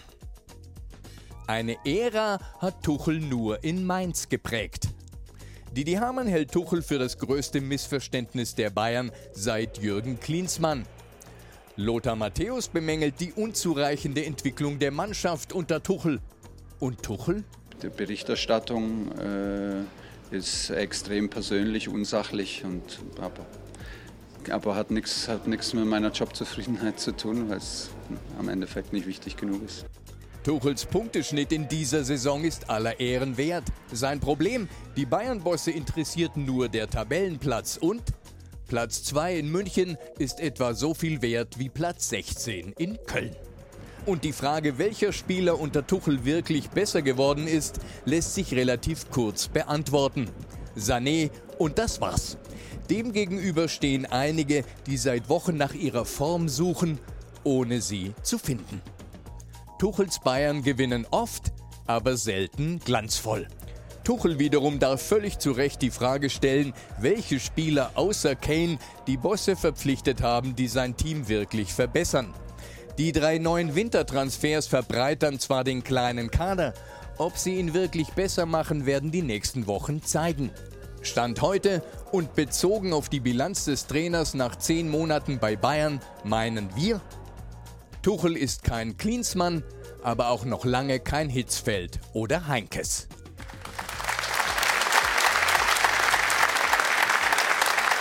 Felix, als ehemaliger Bayern-Trainer wahrscheinlich derjenige, der sich da am besten reindenken kann.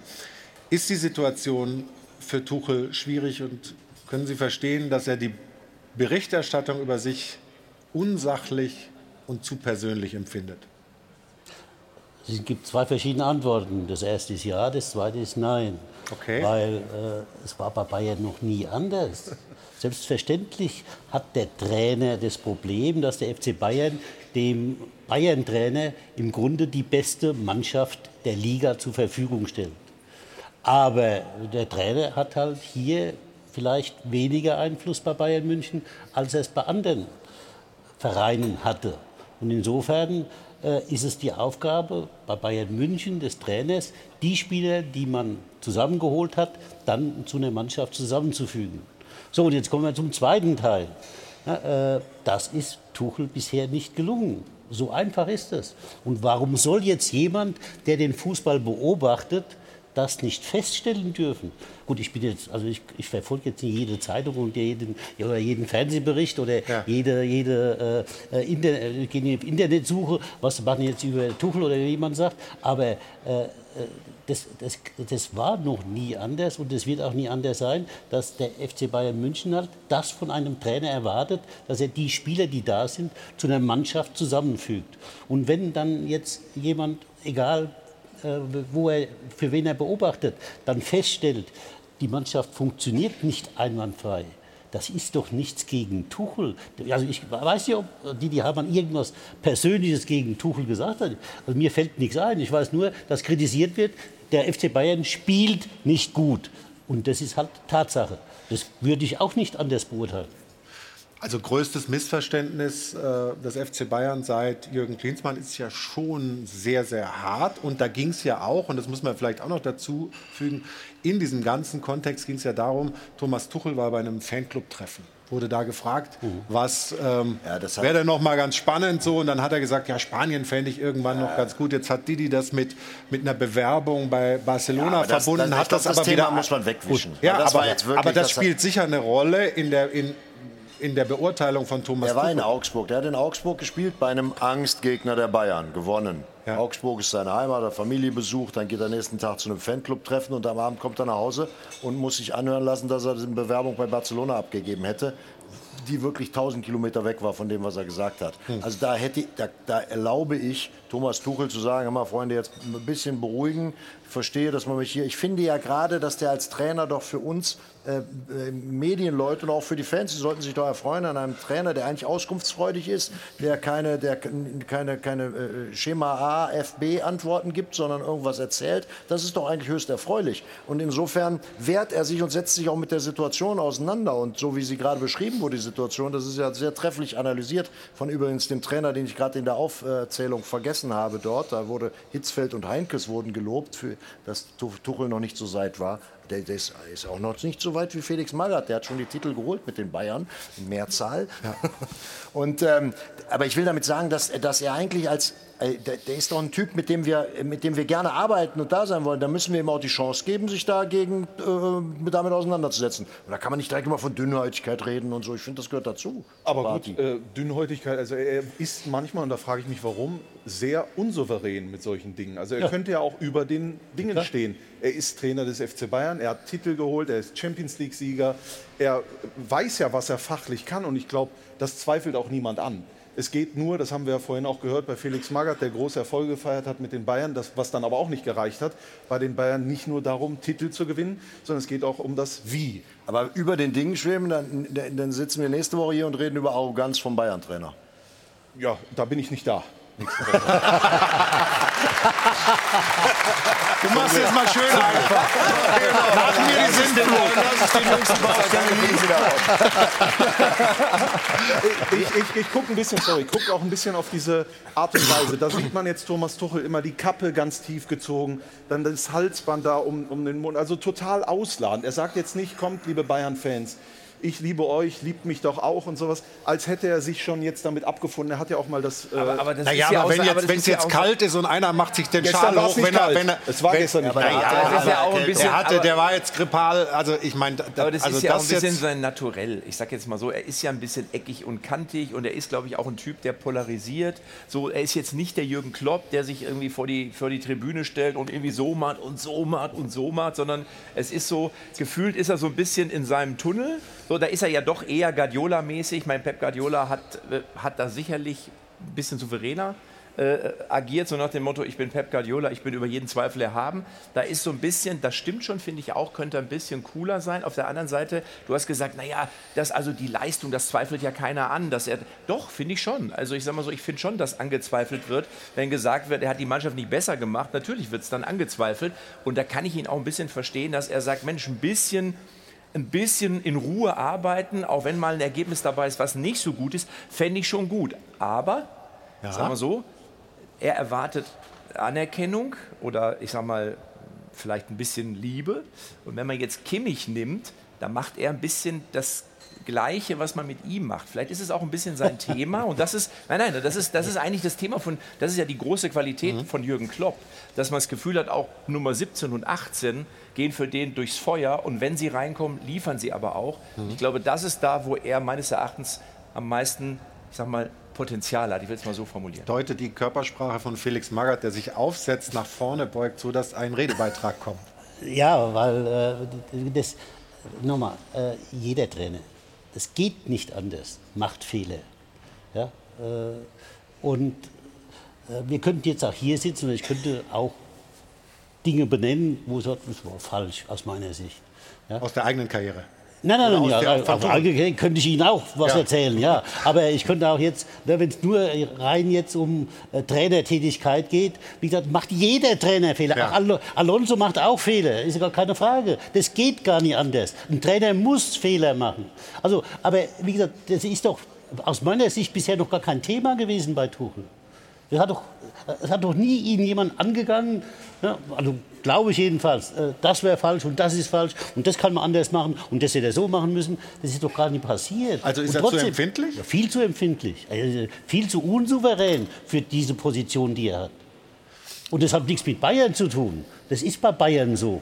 Ja, das hat er oder hätte er vorher wissen müssen. Das ist jetzt die völlig, äh, wie gesagt, neue Art der Bayern-Berichterstattung, sondern das war immer schon so. Also wir reden ja immer vom Bessermachen und Weiterentwickeln. Tuchel ist jetzt zehn Monate da. Ja. Wir sollten aber die Umstände mal nicht vergessen. Also er kam in einer unfassbar schwierigen Situation. Damit fängt er schon mal an. Sehr unruhig gewesen im Verein. Dann gibt es ein paar Wochen später den Wechsel in der Führungsetage. Oliver Kahn weg, Razzo weg. Also die, die eigentlich den Kader aufstellen fürs nächste Jahr. Dann kommt die Sommerpause. Umstrukturierung in der Führungsetage. Freund kommt zum Herbst hin. Du gehst in die neue Saison mit einem unfassbar dünnen Kader. Das ist nicht die Schuld vom Tuchel. Damit gehst du rein. Harry Kane kommt spät. Ähm, wie gesagt, du hast diesen dünnen Kader und sagst immer in der Öffentlichkeit, wir müssen, wir brauchen neue Leute. Transferfenster ist zu im Sommer. Jetzt gehst du in die Saison und dass es dann nicht alles rund läuft und du vielleicht auch keine Weiterentwicklung siehst, bin ich trotzdem der Meinung, Stand heute, sie haben 50 Punkte. Das ist eine hohe, hohe Zahl. Und ich glaube schon, dass ihn das ein bisschen anfixt, zu sagen, die Wertschätzung, ja, Wertschätzung bei Bayern München bekommst du natürlich, wenn du Titel oder große Titel holst, ganz klar. Aber ich glaube, wir sollten die Umstände nicht vergessen unter dem Tuchel seit zehn Monaten bei Bayern München ist. Das ist nicht diese Zeit mit Uli Hoeneß damals, mit Rummenigge, klare Aufgabenverteilung. Nein, das ist es nicht. Die, der FC Zeit Bayern. Umbrüche, ja? Genau, und der FC Bayern sucht sich ja selber gerade, kommt Max Eberl noch dazu, wieder ein neues Element, ein neuer Sportdirektor wahrscheinlich, musst du dich wieder dran gewöhnen. Also mhm.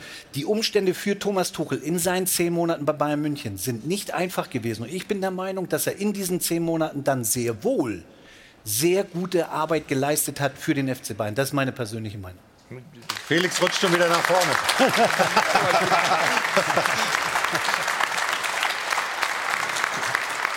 also nochmal, also äh, äh, wie gesagt, äh, ich, ich gehöre halt, äh, wie gesagt, nicht zu denen, die immer alles schönreden, sondern ich habe einen kritischen Blick auf alles. Also, also auf diese Situation. Insofern, nochmal, äh, gehe ich nie über die Brücke. Das war beim FC Bayern noch nie anders. Also die letzten 20 Jahre jedenfalls nicht. Ja. Vielleicht 1970 war es anders, aber nie jetzt. Und von daher äh, na, ist äh, die Aufgabe des Trainers nochmal, diese Mannschaft, die Spieler, die man hat, ihm zur Verfügung stellen, daraus das zusammenzufügen. Und das ist bisher nicht gelungen. So einfach ist es. Ja, wir haben natürlich äh, auch Leverkusen hat nicht die Qualität der einzelnen Spieler, wie der FC Bayern München sie hat. Und deswegen ja, äh, ist er da noch nicht so weit, dass man sagen kann, oh, man hat Zutrauen, oh, die Champions League geht jetzt ja bald weiter, ne? oh, der FC Bayern ist einer der Favoriten. Äh, obwohl der FC Bayern ja in der Vorrunde wieder überragend in der Champions League gespielt hat. Mhm. Das kommt ja immer noch dazu. In der Champions League ging es ja, in der Meisterschaft eben nicht. Also diese Diskrepanz ist ja da. Mhm. Aber ich, ich, bin da, ich, bin, also ich bin da schon auch ein bisschen eher bei, bei, bei Stefan, also nichts ja, ja. dagegen, aber weil es ist so, natürlich ist es einfacher, wenn Uli Hoeneß sagt, mein Freund Jupp. So, dann weiß man, nein, ist aber so. Wenn, ja. du, wenn du befreundet bist, dann spürst du ja trotzdem eine andere Unterstützung. Und wenn jetzt bei Thomas Tuchel aber alle er da oben seinen so. Freund Jupp auch mal rausgeworfen. Nein, natürlich, aber wenn jetzt da alle da oben irgendwie so sitzen und so, mm, und, und dann wird da wieder, dann klar, dann sitzt du da und ziehst dir die Mütze ins Gesicht und die Jacke höher, weil du dich irgendwie nicht wohlfühlst. Nein, aber ich, ich ja. verstehe, also ich sehe es genau wie Stefan. Der Anfang aber war äußerst unglücklich. Und das musst du erstmal, diese Wendung musst du erstmal hinbekommen, irgendwie auch als Mensch. Trotzdem eine Sache noch, ähm, und den Satz können wir uns vielleicht von Thomas Tuchel auch noch mal anhören. Die Frage ist, warum er dann manche Themen nicht in Ruhe lässt. Warum er sich nochmal, jetzt auf Nachfrage unseres Reporters Stefan Kumberger, äußert zu Didi Hamann. Wir hören mal, was er gesagt hat und besprechen dann, ob er das nicht vielleicht einfach hätte an sich abperlen lassen müssen. Es gab ja ein Statement des Vereins und es gab die Entschuldigung von Didi Hamann. Heilt das so ein bisschen Ihre Situation? Nee, weil ich, ich, weil ich es ihm nicht abnehme. Weil äh, die Dinge, die passiert sind, völlig aus dem Zusammenhang gerissen. Die sind äh, bewusst gesagt, es sind bewusst Aussagen getroffen, die nicht wahr sind. Äh, ich war bei dem Fantreffen. Äh, wir waren alle schockiert, was, was er daraus gemacht hat. Deshalb ist es doch völlig egal, ob er sich entschuldigt. Äh, und äh, ich nehme sie ihm nicht ab und deshalb ist ist auch nicht maßgeblich. Ja. Hätte er es schlauerweise sagen sollen, ist alles erledigt, ja, habe ich alles Hätte zugesagt. sagen müssen, ich nehme die Entschuldigung an und die nächste auch schon. das hättest du gemacht. Sehr gut. Ja. Weil ja wieder was kommen wird, wahrscheinlich. Ja, ja gut, wir lachen da natürlich auch, aber dass das ein, du hast neulich mal den Satz geprägt hier in der Sendung, gesagt, der Job ist nicht gesund. Äh, der Trainerjob ist nicht gesund, wenn man das alles an sich so nah ranlässt. Und die Aussage äh, deutet darauf hin, dass es ihn doch tiefer trifft, als man vielleicht ihm raten würde. Aber das kann man sich ja als Mensch auch nicht immer aussuchen. Und äh, Katharina wird das ein bisschen fortführen. Äh, Nico Kovac, auch ehemaliger Bayern-Trainer, hat sich zu diesem Thema auch geäußert unter der Woche. Mhm. Er selbst hat nämlich äh, nach dem letzten Unentschieden gegen Köln eine Aussage getroffen, die dann so ein bisschen aus dem Kontext gezogen wurde. Er sagte, ich bin total entspannt, wurde darauf angesprochen, was das mit ihm auch als Mensch macht und war äh, damit dann auch nicht so ganz glücklich, wie das eben dargestellt wurde. Aufgrund der aktuellen Situation beim VfL Wolfsburg, man steht ja momentan auf Tabellenrang 11, nur zwei Siege aus den letzten 13 Spielen, ist die Situation natürlich ein bisschen angespannt und er wollte das jetzt vor dem Spiel gegen Hoffenheim auf der äh, Pressekonferenz noch mal ein bisschen gerade rücken und hat da dann auch noch mal darauf verwiesen, dass äh, diese Gleichgültigkeit, die ihm da jetzt vorgeworfen wurde, dass das nicht der Fall ist und ähm, hat sich dabei übrigens dann auch an seine Trainervergangenheit beim FC Bayern München erinnert gefühlt und äh, Folgendes gesagt. Das ist ein Prozess, das geht mit Sicherheit nicht von jetzt auf sofort. Und ähm, ich habe ja schon einige, wie ich gesagt habe, Clubs erlebt. Und äh, ich war in München und das ist mit Sicherheit die schwierigste Schule. Aber auch aus diesem ja, Bereich beziehungsweise zu dieser Zeit wusste ich das so in der Form nicht. Aber ich habe für mich damals gesagt, so darf es nie wieder werden. Das heißt, es ist schwierig, aber es ist machbar. Deswegen ist es ein Prozess, ein Lernprozess. Ich bin 52, bin noch nicht ausgereift, aber trotzdem muss man dagegen vorgehen. Und das ist nicht nur bei mir so, das ist bei jedem Trainer so. Also, oder auch bei Ihnen. Sie arbeiten ja auch, es geht Ihnen ja nicht anders als mir. Wir sind vielleicht ein bisschen mehr in der Öffentlichkeit, aber es geht darum, dass man den Menschen immer wieder respektieren muss. Ich will nicht in der Vergangenheit irgendwo kramen. Darum geht's. Ja, und äh, wenn ich irgendwann mal krank bin, das interessiert keinen. Also von daher muss es mich interessieren. Und genau das hat er eben. Ja, gerne nochmal einen Applaus dafür. Ich persönlich kann das total nachvollziehen. Übrigens, er hat das noch weiter ausgeführt und sagte, ich bin entspannt, weil ich es muss. Wenn Sie das eine vom anderen nicht trennen, und das hat er ja gerade auch nochmal gesagt, dann werden Sie krank. Also da sind wir beim Stichwort Mental Health. Gesundheit. Wir kennen das alle so ein bisschen, aber vor allem eben bei den Trainern, da äh, besteht ja auch ein gewisser Druck. Stefan, du hast es auch angesprochen. Und genau darum wollen sich diese Trainer auch heutzutage kümmern. Und mich interessiert eben, wie Felix Magath das geschafft hat, dass Kritik, Misserfolg, ähm, öffentlich oder Ungerechtigkeit, empfundene Ungerechtigkeit nicht zu tief drinnen ankommt. Das, das können Sie nicht verhindern. Das geht nicht. Äh, weil, weil, natürlich, äh, wenn Sie äh, wie gesagt, für etwas Verantwortung tragen, äh, das nicht nur, nur logisch ist, sondern das eben von vielen Einflüssen geprägt ist gibt es eben auch Einflüsse, die sie als Trainer überhaupt nicht im Griff haben, sondern die müssen sie dann halt aushalten. Insofern mussten Trainer sowas aushalten. Das geht auf die Gesundheit. Ne? Ich habe also, äh, äh, ich bin auch nicht mehr so mit 40 ne, äh, äh, mittlerweile und von daher gehört das irgendwo dazu. Das war eine sehr starke psychische Belastung selbstverständlich, ne? immer in der Kritik zu stehen und im Gegensatz möchte man zu, zu heute war ja die Berichterstattung oder der Umgang früher mit Trainern ganz andere. Also heute die Trainer, die sind ja letztendlich mehr oder weniger äh, behütet und geschützt im Gegensatz zu dem, was früher äh, beurteilt und abgeurteilt wurde, wenn man auf der Bank saß. Hat sich das so geändert? Das hat sich stark geändert, ja. Ich, ich, ich dachte eher so, dass man heutzutage durch Social Media und durch dieses, diese da, dauernde sind, Geschichte äh, vielleicht noch mehr im Fokus ist als und früher. Das sind zwei verschiedene Paar Schuhe, sagen, keine, keine Frage. Ja. ja, ja, also äh, das... Der Umgang ja, im Verein sozusagen. Ich sag, der Umgang okay. im Verein und ne, in den Medien ist ja, äh, sag mal, zahmer geworden. wir haben ja genauso viele Trainerentlassungen, wenn nicht noch mehr, als es früher gab. Und trotzdem sagen wir, ne, sind die Trainer, die entlassen wurden, die kommen ja eigentlich relativ gut weg. Also ich bin ja ein paar Mal entlassen worden. Ne, und es wurde ja jedes Mal Dreck hinterhergeworfen. Ja. Ne, auch hier in München. Also es ist ja nicht so, dass das alles immer reibungslos abging, ja gesagt sagen, haben, du kannst du nichts dafür. Die Entlassung in München äh, aus dem Radio erfahren, auf dem Weg zum Training, richtig? Zum Beispiel, ja. ja. Zum Beispiel.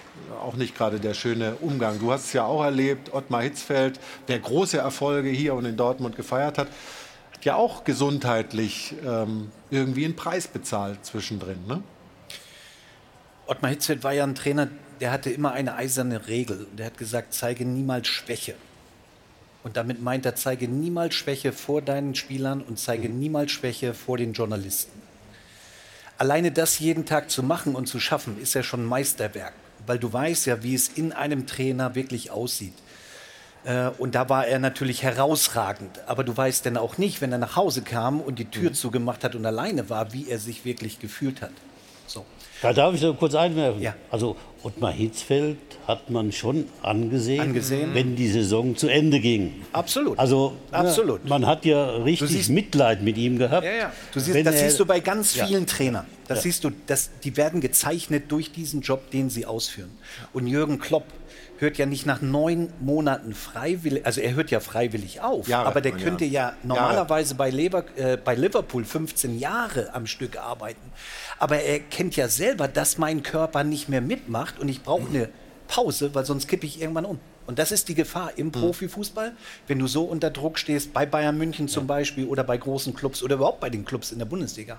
Dagegen sieht der Thomas Tuchel recht gesund aus. Mhm. vielleicht, nein, man lacht da ja drüber, vielleicht ist es aber auch seine Art zu sagen, nee, ich muss das loswerden, ja. ich sage das jetzt. Es ist natürlich jetzt, im, wirkt vielleicht nicht ganz so souverän. Äh, dafür zahlt er dann auf anderer oder an anderer Stelle wieder seinen Preis, dass er eben dann wieder angegangen wird. Aber grundsätzlich ist es vielleicht auch seine Art, damit umzugehen. Jeder muss ja wahrscheinlich in dieser Trainerposition seinen Weg finden, mit den Gegebenheiten ja. umzugehen. Felix Magath war, ist, glaube ich, ein, ein, Gefühlsmensch, aber hat äh, sich, ja. sich einen, einen, Panzer gebaut, hat, hat irgendwie äh, auch diese, diese harten Trainingsmaßnahmen durchgeführt. Und du, lieber Matze, du als äh, herausragender Parodist, hast eine hervorragende Parodie, wir haben es vorher abgesprochen, ähm, über Felix Magath äh, mal angefertigt. Also hervorragend habe ich nicht gesagt. Aber ich, aber ich.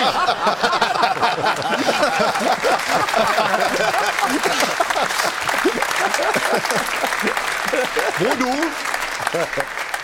wo du die Trainingsmethodiken von Felix Magath auf die Spitze treibst. Schauen wir mal rein. bin gerade hier auf dem Skistand, um eine neue Methode zu entwickeln, den sogenannten Kugeltwist. Moment. Hier, da müssen die Spieler dann versuchen, zwischen den von mir abgefeuerten Geschossen hin und her zu springen und der Torhüter muss die Kugel wegfausten.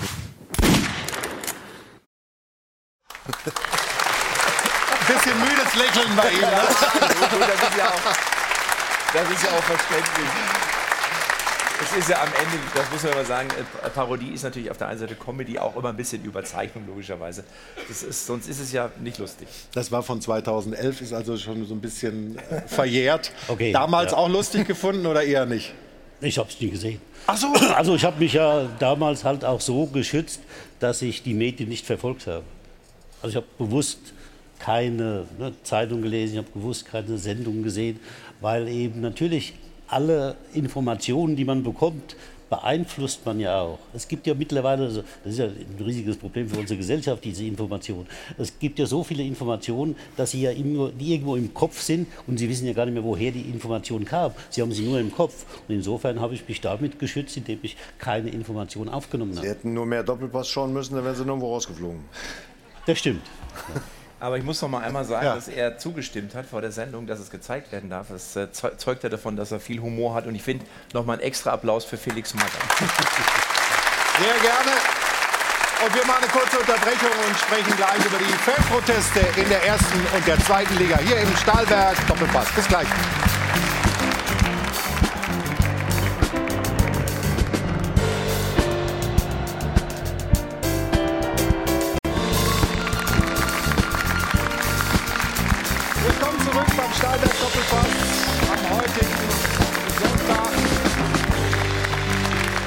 Von Adel und Band. Und unsere Runde heute mit Felix Magath. Ich habe es mehrfach angesprochen, die Fanproteste in der Bundesliga, in der zweiten Liga, die beschäftigen uns jetzt. Ging das zu weit? Was gestern da in Berlin passiert ist beim Zweitligaspitzenspiel Hertha gegen den HSV. 32 Minuten Unterbrechung. Wir schauen es uns an und dann sprechen wir drüber.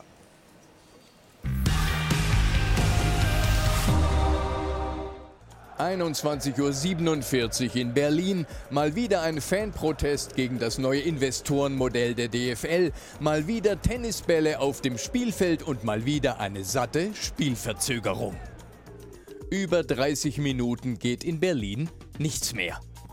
Knapp 60.000 Zuschauer sind im Stadion. Nur ein Bruchteil protestiert, aber alle sind betroffen.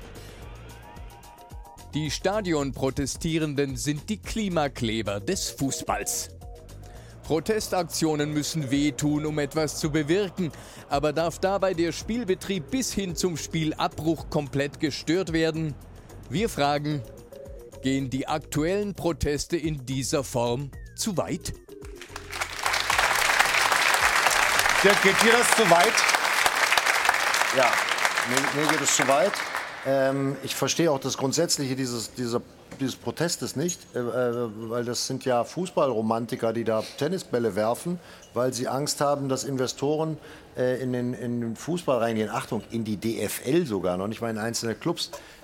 Fußball ist insgesamt ein hochkommerzielles Geschäft.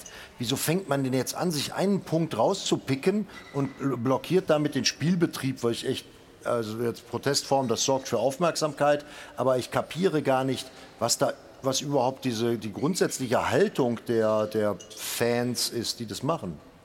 Wir wollen äh, einen Mann mit zu uns in die Runde holen. Er ist Chefredakteur des äh, Fußballmagazins Elf Freunde. Wir begrüßen ihn jetzt recht herzlich. Philipp Köster ist uns zugeschaltet. Hallo Philipp. Und der Hand Philipp, ich habe gestern das Spiel geguckt. Ich habe Hertha gegen den HSV geguckt. Ich habe äh, als Fernsehzuschauer mich geärgert, dass das Spiel so lang unterbrochen wurde. Habe dann parallel ein bisschen bei X heißt jetzt äh, X, hieß früher Twitter, geguckt und habe gesehen, du hast eine ganz andere Haltung dazu. Du hast dich geärgert über die Kommentatoren des Spiels, du hast äh, diesen Protest gut geheißen. Erklär uns, warum du findest, dass diese Form des Protests angebracht ist. Also ich glaube, die Anhänger haben Recht zu protestieren und ich glaube auch, dass es Gründe dafür gibt. Klar ist, dass es Investoren im Fußball gibt, aber die Frage, wie sie in den Fußball hinein noch äh, weniger entscheidend. Die DFL hat in den letzten Monaten diese Investoren reingeholt, ohne einen öffentlichen Diskurs darüber zu führen. Sie hat insbesondere die Fankurven völlig außen vor gelassen und sie hat ja, das muss man eben Teil des Tafelsilbers an einen Investor verhökert oder will es tun. Ich finde es völlig legitim, dass Fankurven und ich würde auch den Eindruck gerne verwischen oder gerne mal widerlegen, dass das nur ein Bruchteil ist. Gestern beispielsweise im Olympiastadion haben 30.000 Leute zwischendurch Scheiß DFL gerufen. Das waren nicht nur 200 Radikalierer oder 200 Leute in den Ultrakurven, sondern das war die Hälfte des Stadions. Insofern geht es dann nicht nur um eine radikale Minderheit. Wir haben dich gut verstanden, gab so ein paar Aussetzer. Trotzdem ist, glaube ich, rübergekommen, was du gesagt hast.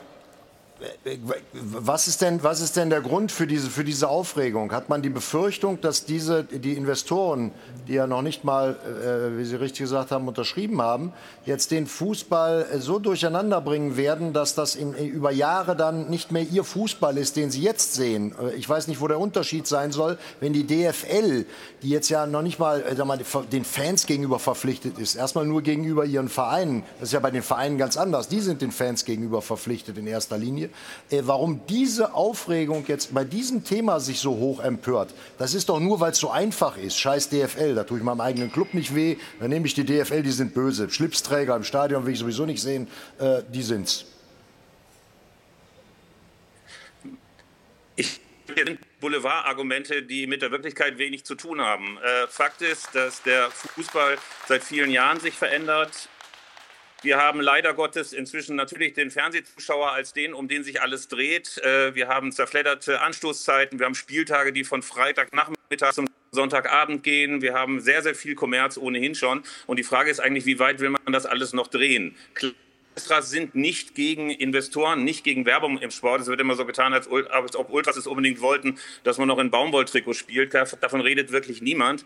Klar ist aber auch, äh, sich Gehör verschaffen müssen. Sie sind ein wichtiger Teil im Fußball und ich finde, dass ihnen diese Achtung und dieser Respekt, das merkt man ja auch teilweise an Redebeiträgen, die man im Boulevard gelesen hat, nicht zukommt. Und insofern finde ich es gut, dass ich glaube, was, was hat denn die Einschätzung, da muss ich darauf reagieren, was hat denn die Einschätzung äh, zu sagen, dass ein Private Equity Investor möglicherweise bei der DFL einsteigt, weil es eine entsprechende Ausschreibung gibt, die von den Vereinen genehmigt wurde? Was hat denn das mit Boulevardjournalismus zu tun? Das müssen Sie mir erklären. als äh, quasi angelehnt an die Argumente des Boulevards bezeichnet. Denn natürlich geht es nicht nur um Schlipsträger im Stadion, sondern es geht darum, welche Rolle Fans im Stadion spielen können. Es gibt einen Liverpooler Fan vor was denn eigentlich Fußball ohne Zuschauer wäre. Und die Antwort war nur ein Kick von 22 Leuten in kurzen Hosen im Park. Ich glaube, dass es ganz, ganz wichtig ist, dass begriffen wird, dass es nicht ohne die Anhänger geht. Und ich finde es eigentlich ein Skandal, dass die DFL, bevor sie diesen Einstieg dieses Investors auf den Weg gebracht hat, nicht ein einziges Mal eine öffentliche Diskussion sich nicht rausgetraut hat, das alles quasi intransparent gemacht hat. Zum Schluss gelassen hat, wo Martin Kind als Vertreter gegen seinen eigenen Verein gestimmt hat. Das ist eigentlich bin ganz, ganz fest der Meinung, dass die Fans und die Kurven ein Recht haben, dagegen zu protestieren. Und wenn es einmal, das muss man eben auch sagen, wir haben ein singuläres Ereignis gestern Abend gehabt, auch mal eine halbe Stunde dauert, dann werden die Zuschauer, dann werden Kommentatoren und dann werden wir das alle überleben. Aber der Einfluss der Kurven ist groß und ich frage mich immer, Philipp, ob die aktive Fanszene wirklich für alle Fußballfans spricht. Wir haben gestern gesehen, dass als dieses Spiel unterbrochen wurde, in äh, Berlin viele Leute nach Hause gegangen sind. Offensichtlich genervt nach Hause gegangen sind. Die Frage ist, die ich habe, ist sozusagen das Anliegen, das die Ultras haben, das sie haben Richtung DFL, nicht vielleicht dann doch, auch wenn du sagst, es haben gestern 30.000 geklatscht und es gab da große Unterstützung, nicht doch vielleicht der kleinere Teil der Fußballfans, die ein Recht drauf haben, dieses Spiel 11 gegen 11 zu sehen und zwar so zu sehen, dass es nicht eine halbe Stunde unterbrochen werden muss? Ich glaube, wir sind uns alle einig, dass wir es lieber gehabt hätten, dass einfach 90 Minuten durchgespielt wird. Aber hier geht es auch etwas, was lange Sicht gerade für Stadionzuschauer viel verändern wird. Wir haben, wie gesagt, schon einen zerfledderten Spielplan. Wir haben unfassbar viel Kommerz im Fußball schon. Inzwischen werden sogar Einlaufkinder mit so einem Warnschild umgehängt. Also das muss man sich ja schon auch mal klar machen, dass das jetzt die Spitze Entwicklung angeht. Wie gesagt, wir sind alle keine Lordsiegelbewahrer. Ich möchte mir auch gar nicht dieses Argument des Alleinvertretungsanspruchs der Ultra zu eigen machen. Das wird ohnehin nur von deren Gegnern behauptet. Klar ist für mich, es braucht einen Dialog den Anhängern, den Fankurven und auch der DFL. Die DFL hat sich bisher absolut totgestellt. Auch die Vereine haben sich totgestellt. Es gibt keinen Dialog. Und wenn zumindest jetzt das Gespräch mal in Gang kommt, dann hätten zumindest diese halbe Stunde Zwangspause und die Proteste ein bisschen besser. Also, ja. Also zum zerfledderten Spielplan nochmal. Wir spielen Freitag, Samstag und Sonntag die Bundesliga.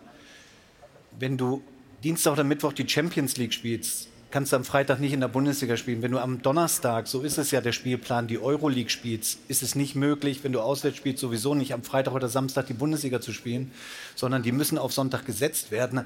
Also ich sehe jetzt nicht das Argument des zerfledderten Spielplans äh, als, als Argument oder als Bedrohung für die, für die Fans. Also das sehe ich nicht. Naja, wenn man mal als Freiburg-Fan an einem Sonntagabend nochmal auswärts gefahren ist oder als Rostocker oder als Kieler nochmal runter nach Sandhausen oder Heidenheim oder so, dann sieht man das möglicherweise anders als im Roten Sessel beim Doppelpass. Ähm, ich möchte, glaube ich, darauf hinweisen, dass äh, Fußballfans in den Stadien sehr, sehr viel mitgemacht haben, sehr, sehr viel auch akzeptiert haben. Ich glaube, dass wenn man weiter die Anhänger so behandelt, dass sie eigentlich nur Störenfriede sind und dass es ihre eigene Aufgabe ist, nur mit den Vereinigten und die Klatschpappen gegeneinander zu knallen, dann wird man den Anhängern nicht gerecht. Ähm, ich glaube, ganz darum gehen, auf Augenhöhe miteinander zu diskutieren und ich kann das nicht erkennen. Insofern ist vielleicht auch die Aussage, dass die Fans so wahnsinnig viel Einfluss haben, zumindest zwiespältig, denn in den großen Entscheidungen kümmert sich die DFL nicht um die Anhänger. Ja. Also ich frage mich schon, ob das jetzt sozusagen der Höhepunkt war oder ob man jetzt einfach damit rechnen muss, dass es noch weitergeht, noch, dass es noch weiter auf die Spitze getrieben wird, dass dann wirklich mal Spiele abgebrochen werden, dass wenn dann Spielabbrüche stattfinden, dass es dann vielleicht auch zu Gewalt kommt. Das muss man ja wirklich sagen. Dieser Protest ist komplett gewaltfrei. Das ist in Ordnung von den Mitteln, die man anwendet. Die Frage ist nur, ähm, wie lange geht das? Ist überhaupt eine Aussicht auf Erfolg? Weil diese ganzen Dinge, die jetzt Philipp anspricht, die wirst du ja nicht ändern. Das weiß ja jeder. Das weiß, weiß ich jetzt gar nicht. Also, ob man bist, du, bist du da optimistisch? Also erstmal bin ich froh, dass wir in einem Land leben, wo man protestieren darf und dabei keine Angst haben muss. Das ist schon mal das Erste. Und ich glaube, dass das wirklich auch friedlich vonstatten geht. Nur was jetzt hilft, ist der Dialog. Also wir haben das jetzt alles verstanden. Auf Augenhöhe, das gilt dann übrigens natürlich auch für den Gegenpart. Also wenn Philipp Köster hier sagt, das sehen die Herren im roten Stuhl anders, dann weiß ich jetzt auch nicht, ob das Augenhöhe ist, sondern das ist auch von oben herab. Das ist auch polemisch. Ist klar. auch polemisch, aber das sei ihm gegönnt. Äh, ich würde jetzt einfach mal mir wünschen, dass. So, so ist er halt. Ja, Vielleicht hat, das, vielleicht hat, er das jetzt nicht gehört. Die Leitung, die WLAN-Leitung ist ja nicht so gut. Äh, die, ich, ich würde mir jetzt einfach wünschen, dass Fanvertreter sich mit der DFL treffen und dann soll wirklich von beiden Seiten einfach mal äh, gesprochen werden. Was ist denn das, was ein Investor bedeuten würde? Denn ganz ehrlich, ich habe keine Ahnung, was das bedeuten würde. Vielleicht erklären Sie es mal äh, und die Fans sagen dann, was sind deren Wünsche und dann ist es am Ende ein Kompromiss. Also hier, es kann nicht sein, dass auch in dem Fall irgendwie das Menschliche oder das, was, der, was die Welt halt ausmacht, außer Kraft gesetzt wird, nämlich, dass es einen Kompromiss geben muss. Es kann also, nicht der eine das nur durchsetzen, ja, was er will. Das ist ja jetzt auch. das Überraschende. Nach meiner Kenntnis handelt es sich bei dem Modell der DFL darum, eine, jetzt eine Summe von einem äh, Investor zu bekommen, der aus dem Bereich der Private Equity Branche kommt. Das sind ähm, Branchen, die sind ho finanziell hochgradig ausgestattet, verwalten seriöses Geld, dass sie, für den, dass sie dafür nutzen, für, äh, um, um, Rendite zu erwirtschaften. Völlig normaler Vorgang im Wirtschaftsleben. Jeder will, der ein Investor ist, ein Sponsor, denken sie wollen irgendwas Geld verdienen. So, das machen die. Und die haben im Vorgriff, bekommen die aus den Medienrechten der nächsten, ich glaube, 20 Jahre, 8 Prozent gestaffelt, irgendwie, ich kenne den Vertrag nicht Ausschüttung. So, was hat denn jetzt genau der Fan, der von Holstein Kiel nach Sandhausen fahren muss, um der Polemik gleich zu kommen, äh, was hat denn der da für einen Nachteil, wenn diese, wenn diese Gelder aus, in, in, in zwölf Jahren irgendwie zurückgezahlt werden müssen und jetzt möglicherweise in die Zukunft des deutschen Fußballs investiert werden können von der DFL? Das haben die ja vor. Die wollen ja das Geld nicht nehmen und äh, weglaufen, sondern die wollen irgendwelche Investments machen. Da kann man drüber reden, ob die Sinn machen, Digitalisierung, eigene Streaming-Plattform, bla bla. Aber das ist, doch die, das ist doch die Grundhaltung. Und die Grundhaltung ist doch nicht, da kommt Geld, oh, weiß man nicht genau, was herkommt, Amerikaner, wo sitzen die und so. Das sind doch keine, das sind wahrlich äh, äh seriöse äh, wirtschaftende Unternehmen. Und, Ja, aber und, und, also und wieso die nicht so, Man hat ja jetzt gerade an einer Situation hier gemerkt, dass trotzdem die Zuschauer dann, eine, finde ich, relativ klare Meinung. Es gab ja gerade Applaus. Ja. So. Und am Ende, das hat Philipp Köster, finde ich, äh, absolut richtig gesagt, ohne die Fans gibt es keinen Fußball. Ohne Jetzt- jetzt Zuschauer. wirfst- jetzt wirfst du aber rein. die Fans bei den Vorgaben. Mach du mal Private Equity hier für unser Schweinchen.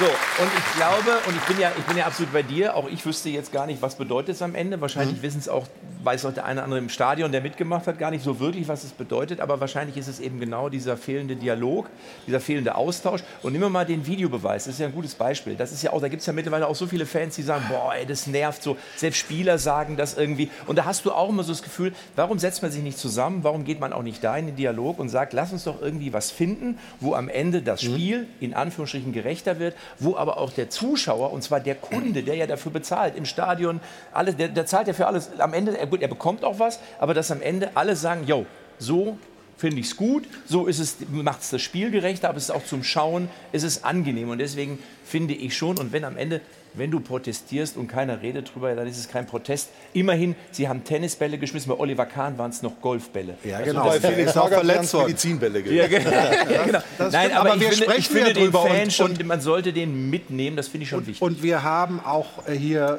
die Frage der Woche in die Richtung gestellt. Und äh, ich bin gespannt, was am Dopafon da für, für Meinungen rauskam, Katharina. Wir haben noch einen Beitrag ähm, tatsächlich zu dieser Diskussion von eben gerade gefunden, der vielleicht auch noch mal ein bisschen mehr Einblick ähm, liefert, weshalb tatsächlich protestiert wurde. Fußballmafia.de hat da nämlich geschrieben, die Fans protestieren nicht nur gegen den DFL-Investor an sich, sondern auch gegen die Art und Weise, wie über diesen Einstieg abgestimmt wurde. Also zum einen, so lange abzustimmen, bis einem das Ergebnis passt, gehört sich nicht, schreiben sie hier. Und zum anderen, und das haben wir ja von Philipp Köster gerade gehört, wenn der Verein den Vertreter der Kapitalgesellschaft, also Martin Kind, anweist, dagegen zu stimmen und dieser sich nicht an die Anweisung hält, ist das ein grober Verstoß gegen die 50 plus 1 Regel. Also das vielleicht nur noch mal, um da ein bisschen mehr Einblick zu liefern. Wir wollen ja auch die Fanseite hier immer wieder abbilden und das eben auch bei unserer Frage der Woche, die wir eingangs gestellt haben. Hier diese Abstimmung, die zeigt nicht ganz so deutlich, was sich auch auf den anderen Plattformen widerspiegelt, dass die Mehrheit nämlich sagt, ja, die Proteste sind angemessen. Also hier ist es ungefähr 50-50, aber wie gesagt, auf den anderen Plattformen, da geht es schon klar in die Richtung, ja, das soll so sein, das ist angemessen. Dann hören wir mal rein, wie Sie das am Dopa Dopafon bewertet haben. Ich finde diese Fanproteste lächerlich und es ist ja wie immer nur eine kleine laute Minderheit. Die Frage ist, wollen wir konkurrenzfähig sein in Europa oder wollen wir es nicht? Wir waren gestern live vor Ort im Olympiastadion und es war wirklich nervig, nervig, nervig. Ja, wir haben auch Bälle geschmissen, aber es hat keinen Spaß gemacht. Die haben kein Ende gefunden mit diesen bekloppten Tennisbällen. Wenn ich konsequent bin und will demonstrieren, dann bleibt die ganze Kurve einfach mal aus dem Stadion.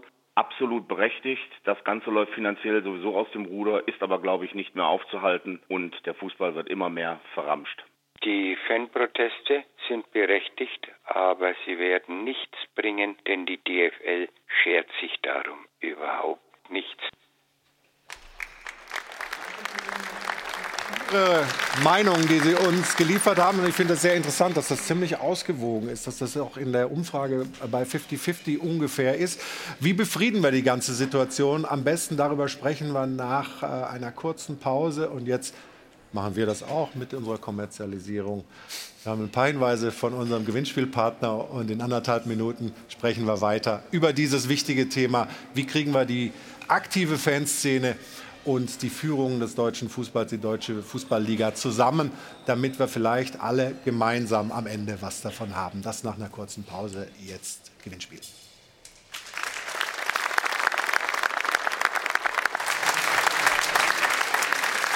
Wir sind zurück bei uns hier im Stahlberg Doppelpass, sprechen über die Fanproteste, die es gibt in den Bundesliga- und Zweitligastadien reichlich. Gestern ein Höhepunkt ähm, erreicht mit 32 Minuten Unterbrechung bei Hertha BSC gegen HSV.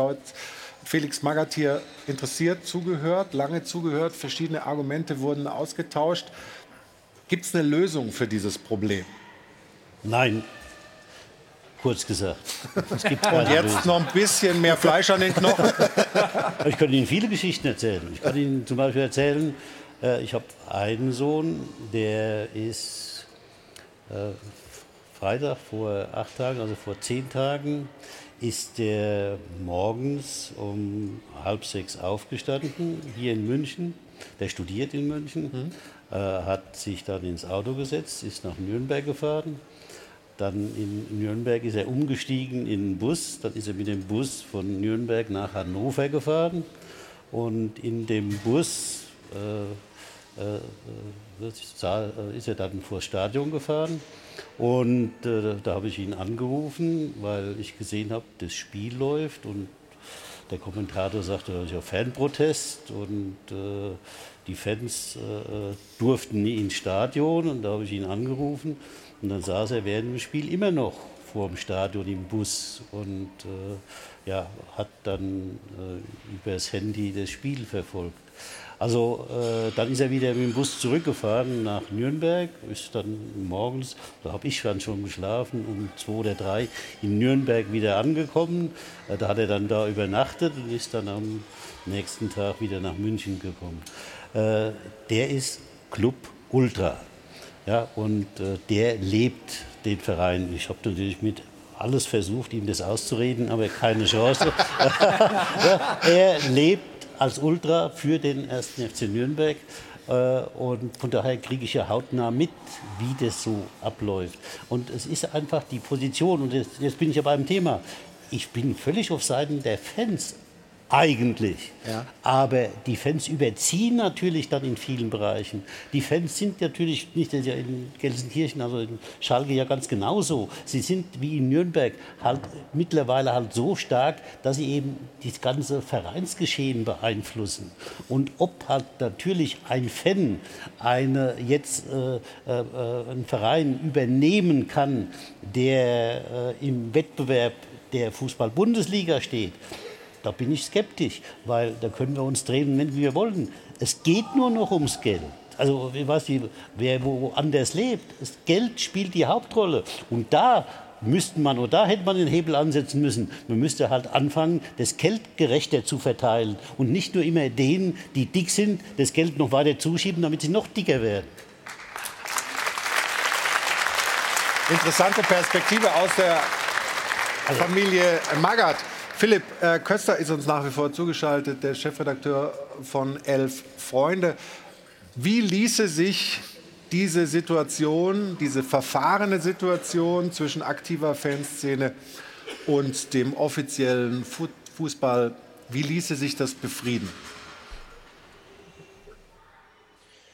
Vor allen Dingen darum, einen wirklichen, ernsthaften Dialog zu pflegen. Ich weiß, dass es sich auf Ultraszene da manche Vorhalte äh, gibt. Es gibt natürlich auch auf der Seite der DFL Skepsis. Ist natürlich auch schön, wenn man in den Stadien permanent beschimpft wird. Klar ist aber auch, nur so wird es gehen. Äh, ich sehe hier allerdings als allererstes jetzt mal die DFL in der Pflicht. Sie hat bei diesem ganzen Einstores, der übrigens nicht nur ein Sponsor ist, wie das vorhin dargestellt wurde, sondern sehr viel mehr und natürlich einen Einfluss möchte. Er muss diesen Prozess, nachdem er ihn jetzt schon so wahnsinnig intransparent gestaltet hat, wenigstens jetzt offen gestalten. Die betreibt so eine Art Geheimwirtschaft. Das muss enden, meiner Meinung nach. Es braucht einen klaren Dialog, einen öffentlichen Dialog, eine Debatte darüber, wo der deutsche Fußball und die deutsche DFL eigentlich hin möchte. Und klar, neben Geld, neben wirtschaftlichen Interessen eben auch der Fan, der einfache Fan in den Stadien und damit meine ich sowohl den Ultra als auch den normalen Fan eine Rolle spielen muss. Soweit Philipp Köster. Stefan, wir haben ja auch, wir, das müssen wir ja auch noch streifen, nicht nur die DFL sucht einen Investor, da ist ja der Abschluss noch nicht da, sondern Vereine finden Investoren. Der VfB Stuttgart hat jetzt mit Porsche abgeschlossen.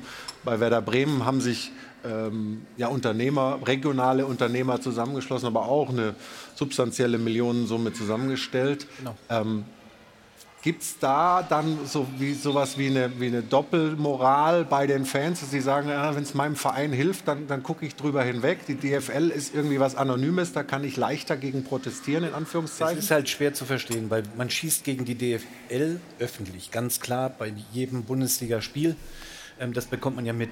Dann stelle ich mir die Frage, wenn Werder Bremen einen Investorendeal macht von über 30 Millionen oder VfB Stuttgart einen, eine Automarke reinlässt und über, ich, ich glaube, 10 oder über 10 Prozent Anteile verkaufen, dann ist es ja genau dasselbe. Entweder der Dialog zwischen Verein und dem Investor hat dann und den Fans hat her hervorragend geklappt, sodass es eben keine Demonstrationen oder, oder Aufrufe gibt, weil eigentlich müssten die ja vor der Geschäftsstelle von Werder Bremen oder Stuttgart ja auch stehen und dagegen demonstrieren, weil es ist ja nichts anderes. Oder ist es was anderes? Ich weiß gar nicht, ob die das einfach so annehmen. Also ich glaube, die Ultras sind auch nicht dafür, dass äh, beim VfB Porsche einsteigt und was weiß ich nicht alles. Äh, ich glaube, das, wird, das, führt jetzt auch nicht dazu, wie man dieses Problem äh, DFL ähm, löst. Ich glaube, Philipp Köster hat es völlig zu Recht gesagt. Es muss jetzt gesprochen werden. Der Dialog ist wichtig. Beide Seiten müssen angehört werden. Df die DFL sollte jetzt so souverän sein, darauf zu reagieren und zu sagen, wir laden euch ein. Das sollten die Ultras dann aber auch bitte schön annehmen. Und dann, glaube ich, kann man die Thematik klären. Und das ist, glaube ich, wünschenswert für uns alle. Meine, wir, sind, wir, sind, im Jahre 2024, der Fußball ist da oder steht da, wo er steht. Und äh, ohne Geld spielst du nicht in der Champions League und vielleicht noch nicht mal in der ersten oder irgendwann auch nicht mehr in der zweiten Bundesliga. Deswegen ohne Geld wird es nicht funktionieren. Ich finde das mit der gerechten Verteilung finde ich absolut äh, äh, wichtig, dass man das vielleicht einfach mal wirklich diskutiert und sagt, dass nicht immer nur die großen Clubs, die sowieso schon genug haben, noch mehr Geld über Fernsehgelder bekommen, sondern es irgendwie vielleicht hm. anders regelt. Aber grundsätzlich, glaube ich, muss man die Leute, die Menschen immer mitnehmen. Die Fans sind ja keine Angestellten, das sind Kunden. So, und äh, wenn man die behalten will, finde ich es einfach fair und, und gut, wenn man eben in den Dialog tritt. Und dieser Dialog, den äh, haben wir versucht jetzt hier herzustellen. Ähm, ob wir da jetzt rausgehen und alle einer Meinung sind, glaube ich nicht. Aber ich glaube, ähm, wir hoffen, dass es einen Dialog gibt zwischen der Fanszene und der DFL. Und ehrlicherweise, wenn ich das zum Schluss äh, dieses Parts sagen darf, hoffe ich auch, dass das nicht ewig so weitergeht mit diesen äh, Protesten, die dann zu Spielunterbrechungen führen, weil irgendwann ist der Kunde, der normale Kunde vielleicht dann auch so genervt, dass das eigentlich hehre Ziel dahinter dann auch ein bisschen runterfällt. Äh, haben wir schon auch erlebt bei Bahnstreiks und anderem. Irgendwann sagt man ja, schön ihr Lokführer, aber ich möchte mal wieder pünktlich irgendwo ankommen. Also äh, das als Schlusswort. Vielen Dank, Philipp Köster, für die offenen Worte heute hier bei uns im Stahlwerk Doppelpass. Ja? Dankeschön. Was? Ich wollte nur sagen, dass du bei der Bahn aber auch ohne Streik nicht pünktlich ankommst. Aber das ist ein anderes Thema. Habe ich neulich mal ganz, ganz anders erlebt. Okay. Wir, ja, wir haben über den VfB Stuttgart gesprochen, Stefan, und die sind richtig gut unterwegs. Über die sprechen wir gleich nach der kurzen Pause, denn was auch ein ehemaliger Verein, Felix Magath, ja war, was die machen, ist schon bemerkenswert. Ja? Obwohl sie personelle Engpässe haben durch Afrika Cup, durch Asien Cup, haben sie sich wieder gefangen nach einer kleinen Delle und scheinen sich jetzt oben Richtung Champions League wirklich festzuspielen. Wir sprechen über die Schwaben nach einer kurzen Pause hier bei uns im Stahlwerk. Doppelpass zurück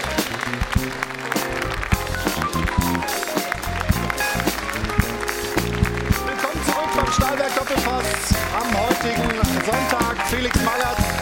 ist unter anderem unser Gast. Hajo von Habeln und Band sorgen für die musikalische Untermalung. Ich habe es Ihnen gesagt, wir wollen uns auf den VfB Stuttgart jetzt konzentrieren. Das ist ja doch bemerkenswert, was die für eine Entwicklung genommen haben.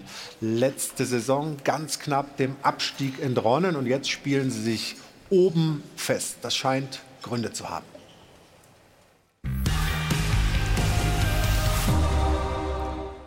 Der VfB Stuttgart lässt einfach nicht locker. Kein Einbruch in Sicht. Weder der Afrika Cup noch der ganz normale Terminstress lassen die Schwaben straucheln. Der VfB hat jetzt schon 40 Punkte, sieben mehr als in der ganzen letzten Saison. Herzlichen Glückwunsch zum Klassenerhalt. Und viel Glück auf dem Weg zur Champions League, denn der VfB hat sich unter Sebastian Hoeneß in Rekordtempo vom Abstiegskandidaten zum Spitzenteam entwickelt und der VfB hat die Chance, sich oben zu halten. Denn still und leise hat Sportdirektor Wohlgemuth bereits die Verträge mit diversen Leistungsträgern, zum Beispiel Chris Führig, verlängert und mit Porsche einen weiteren zahlungskräftigen Investor klargemacht. Ein kompletter Ausverkauf der Stars droht dem VfB aktuell nicht mehr. Und ein Leistungseinbruch auch nicht. Top-Torjäger Girassi kehrt demnächst wieder zurück das jüngste Team der Liga hat außerdem eine glänzende Perspektive. Kein Wunder, dass viele VfB-Fans sich wieder an gute alte Zeiten erinnern. Wir meinen, seit der Meisterschaft 2007 war der VfB nicht mehr so gut in Schuss wie jetzt.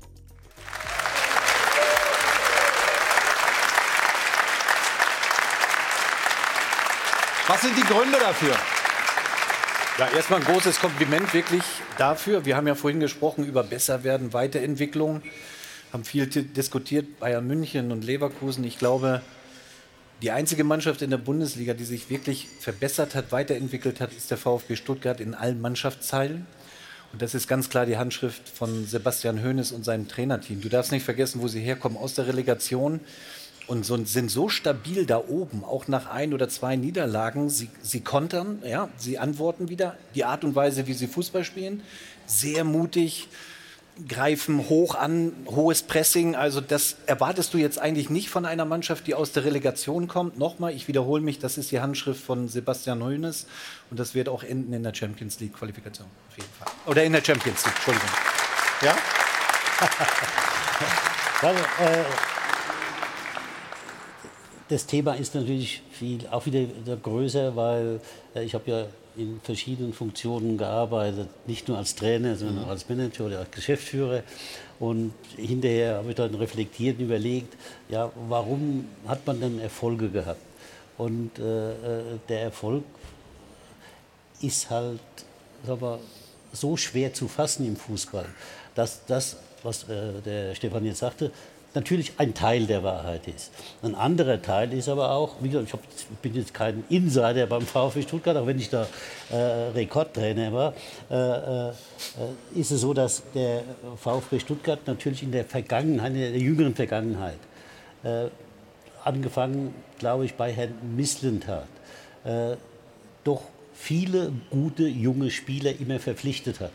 Es hat nie gereicht, um da eine Mannschaft zusammenzufügen, weil sie ja immer die besten Spieler jedes Mal schnell verkauft haben. Und so haben sie auch in der letzten Saison äh, nach äh, dem Nichtabstieg halt äh, doch wieder einige Spieler abgegeben. Und jetzt kamen dann Spieler, die schon da waren, teilweise mit neun Spielern zusammen. Und äh, genau wie jetzt Leverkusen haben wir schon mal angesprochen, äh, gibt es dann äh, Positionen, die halt wichtig, sind, andere, die nie ganz so wichtig sind. Und ich glaube halt, die Torhüterposition ist eine ganz wichtige Position. Und äh, das habe ich auch immer beim FC Bayern gesagt. Insofern äh, sage ich jetzt nichts Neues beim VfB Stuttgart. Mit dieser Personalie hat der VfB Stuttgart, glaube ich, Stabilität hinten reingebracht. Und nach vorne haben sie auch, genau wie Leverkusen, immer schon gute junge Spieler gehabt, die halt auch äh, sehr offensiv orientiert waren. Und das hat jetzt Sebastian Hoeneß zusammengefügt. Aber ich vermisse, gut, Sie haben ja in dem Bericht mal erwähnt, dass es auch einen Manager gibt. Ja. Von dem hört man ja nie was, Herr Wohlgemut. Und der, ja? war, der saß auch schon auf dem Stuhl, da auf dem bequemen roten ja? Sessel. Ja, ja. Also, da saß er dann auch zurecht, weil der hat sicher auch einen Anteil daran, Ganz dass bestimmt. eben die Situation beim VfB Stuttgart so wie soll ich sagen, so harmonisch ist, weil der VfB Stuttgart macht ja insgesamt einen Bombeneindruck. Na, es ist, gibt ja keine äh, Querelen oder Streitigkeiten mehr, sondern sie sind sich scheinbar alle einig. Und dies führt dazu, dass der VfB jetzt überdurchschnittlich gut äh, performt. Ja, und, darf man sagen. Äh, ja, und, und, deswegen halt eine sehr gute Rolle in der Liga spielt. Noch nicht ganz so wie Leverkusen, aber vielleicht sind sie auf dem Weg dahin. Wir gucken mal auf das 1 zu 0, Stefan. Du hast ja gesagt, Sebastian Hoeneß macht Spieler besser. Und da sind ja welche drin. Anton äh, mit dem Ball, der begeistert dich und Undaf, der Abschluss auch gut. Aber bleiben wir mal bei Waldemar Anton zum Beispiel. Der hat sich verbessert, oder? Ja, diese Spieleröffnung, also dieser Pass in die Schnittstelle.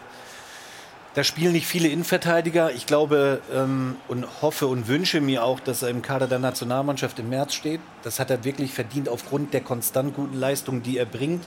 Er hat aber auch einen Führig besser gemacht. Ein Mittelstedt, wo kommt der her? Er hat der BSC keine Rolle gespielt. Auf einmal ist er mit Spielentscheidend bei Stuttgart. Man sieht einfach diese pure Spielfreude. Aber nochmal zurück zu diesem Tor, dieser Pass. Ja. Den habe ich noch nie von irgendeinem Innenverteidiger in der Bundesliga gesehen. Also begeistert dich, was Waldemar Anton da spielt. Und ich meine, es ist natürlich für so ein Team wie den VfB auch toll, wenn du schon in der siebten Minute dann in Freiburg das zweite Tor machst. Aber auch da sieht man einen Spieler mit Führig, der sich auch verbessert hat, deutlich verbessert Frage, hat, oder? ja.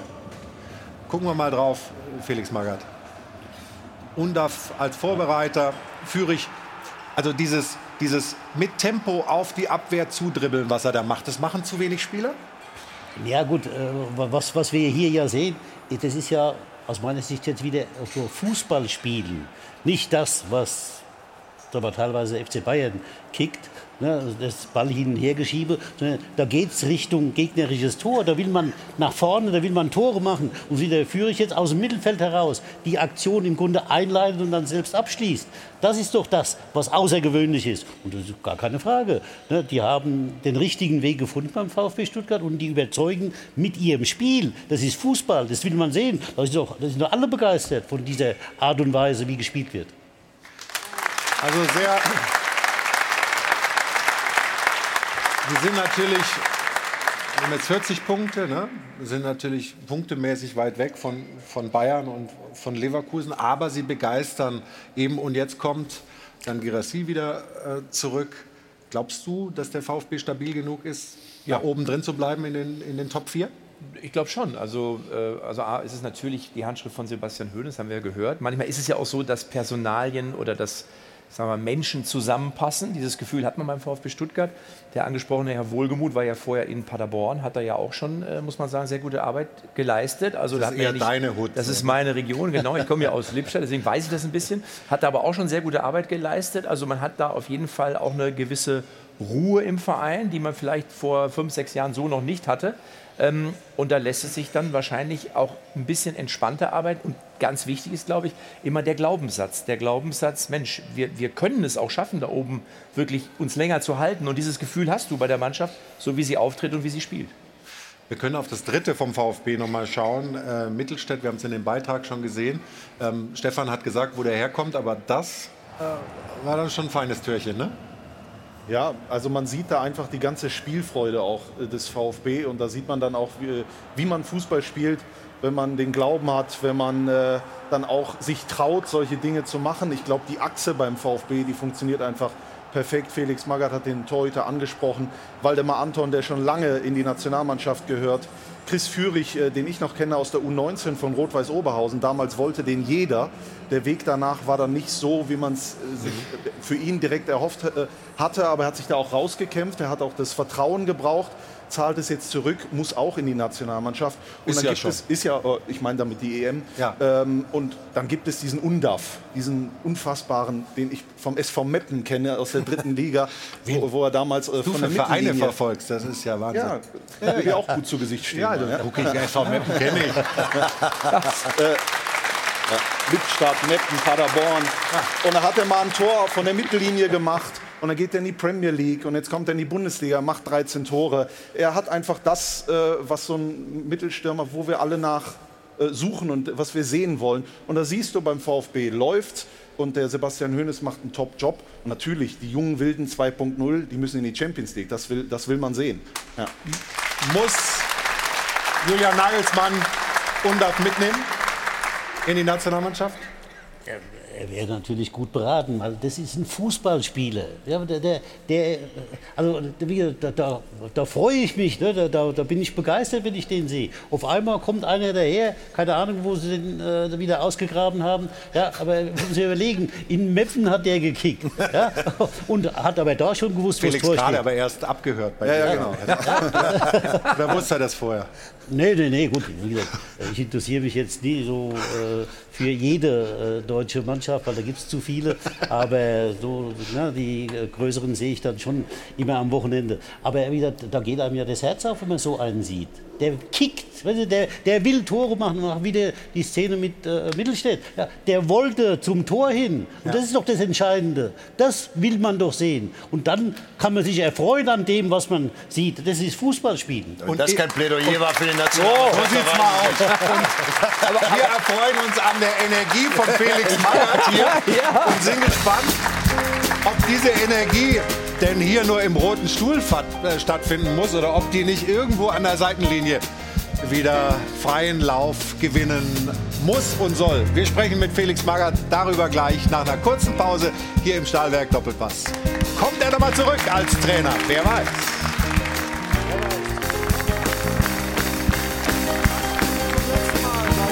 Heute herzlich willkommen zurück zum Stahlwerk Doppelpass.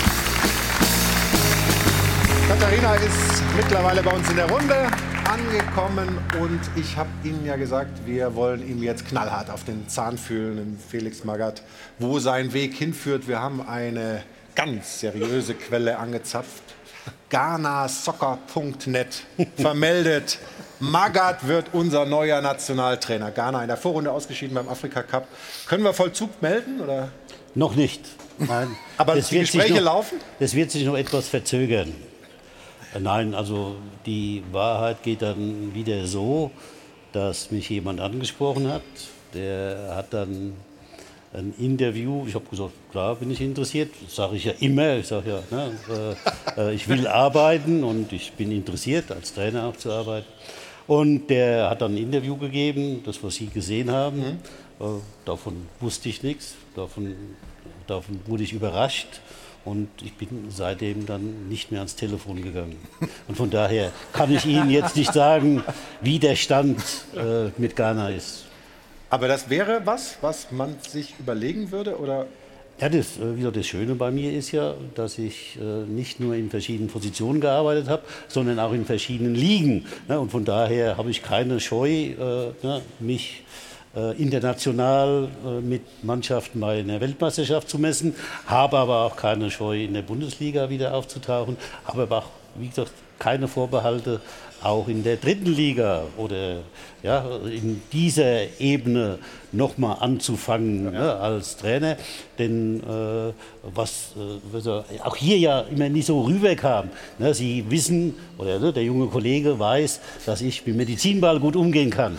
Aber, also, aber dass ich auch zum Beispiel einen Philipp Lahm in die Bundesliga gebracht habe. Der Philipp Lahm hätte vielleicht heute, wenn ich ihn nicht nach Stuttgart geholt hätte damals, nie ein Bundesligaspiel gemacht. Ne? Bei mir wurde er Bundesligaspieler und dann Nationalspieler. Salihamidzic, von mir in die Bundesliga gebracht. Und da könnte ich jetzt Ihnen noch 30 Namen nennen, ne, beim FC Schalke zum Beispiel, ne, habe ich auch den einen oder anderen wie Draxler in die Bundesliga gebracht. Äh, und so gibt es keinen Trainer, der so viele Spieler in die Bundesliga gebracht hat wie ich. Und das ist ja das, was niemand weiß. Ja? Äh, So ganz an uns vorbeigegangen ist das nicht. Achso, okay, dann habe ich mich getäuscht. Puh, Also wir sind gespannt, wo der Weg hinführt. Ich auch. Ja. Also Lassen wenn- Sie es uns bitte wissen, wenn, wenn irgendwie, wenn es nicht nur eine Interviewanfrage ist, sondern wenn es was wenn Seriöses es ist. seriös ist, dann rufe ich hier an.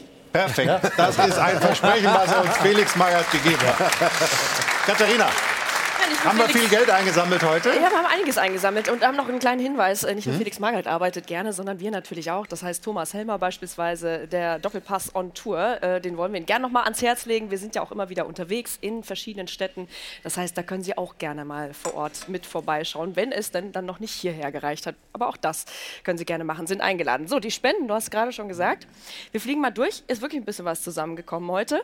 Ähm, Und gerne auch applaudieren dazu. Ich bin sehr gespannt, wo es am lautesten wird. Also, durstige Borussen und vorm Spiel Borussen haben gespendet. Dann Unioner aus Kremmen, Dengel Elektrotechnik aus Wuppertal, Elke, Ingo, Dotti und Eddie, Stammtisch Saubachbar Deggendorf, Silvio Eberlein zum 40. Gründungstag Barkas Frankenberg. Dann haben wir Koch Günther zum 60. Geburtstag. Herzlichen Glückwunsch. Liebe Grüße nach Mönchengladbach, Bielefeld und nach Geilsheim von Olga und René, Borussia Mönchengladbach Fanclub, Huns, Rückfohlen, Simmers, den, die SGM Goldbach-Tiefenbach. So, sehr schön. Die fantastischen vier aus Bochum, Kirchenmeier Happy Papa, Popeye aus Orgelsheim im Federsee und Hendrik, außerdem noch Thorsten, Philipp und die Red Wings Hersdorf. Herdorf, so heißt es richtig. So, und das sind insgesamt 460 Euro, die da heute zusammengekommen sind. Also vielen Dank für die Spenden an dieser Stelle. Ja, und wie kriegen wir jetzt Tom Gerhardt noch in die Sendung? Ja, da- er, er hat nämlich mit Tom Gerhardt mal in der WG zusammen gewohnt. Wirklich? Ja. So sieht's aus, Matze. Nein. Und wir sind jetzt? Kollegen, wir sind Kollegen quasi. Und Weil jetzt? bei Hausmeister Krause mitgespielt und oh Wunder am Freitag bei Sport 1. Hausmeister Krause. Hausmeister Krause. Ich bin ja gegen Komiker in solchen Sendungen, aber gut. Ja, auf den Sendern. Und eins noch ganz kurz, mich hat ein reizender Brief erreicht von Peter Gremnitz, der hier häufiger offensichtlich mitgemacht hat äh, beim Dopafon und äh, hat gesagt, heute Morgen habe ich mich mal an eine Sendung der letzten Wochen besonders gefreut, als Sie für meinen Spruch die dunkelgelbe Karte für Union-Trainer Bielica und die Kirche im Dorf lassen, drei Euro von Ihrem Geld ins Phrasenschwein geworfen haben. Die möchte ich Ihnen gerne zurückerstatten. Den Rest schmeißen Sie ins Schweinchen. Und er hat uns 10 Euro geschickt. Die gehen ins Schweinchen. Vielen Dank, Herr Gremnitz, und vielen Dank euch allen für eine sehr unterhaltsame und lebendige Runde. Wir sind gespannt, wo der Weg Felix Magath hinführt. Sicher irgendwann wieder zu uns in die Runde. Wir würden uns auf jeden Fall sehr darüber freuen. Und nächsten Sonntag äh, gucken wir natürlich auf das große Duell Leverkusen gegen Bayern. Simon Rolfes ist dann bei uns. Also das wird sicherlich wieder eine tolle Sendung. Christian hat uns ja mitgeteilt, dass er nicht da sein wird, aber bald auch wieder. Dankeschön Ihnen allen. Schönen Sonntag noch. Tschüss, bis bald.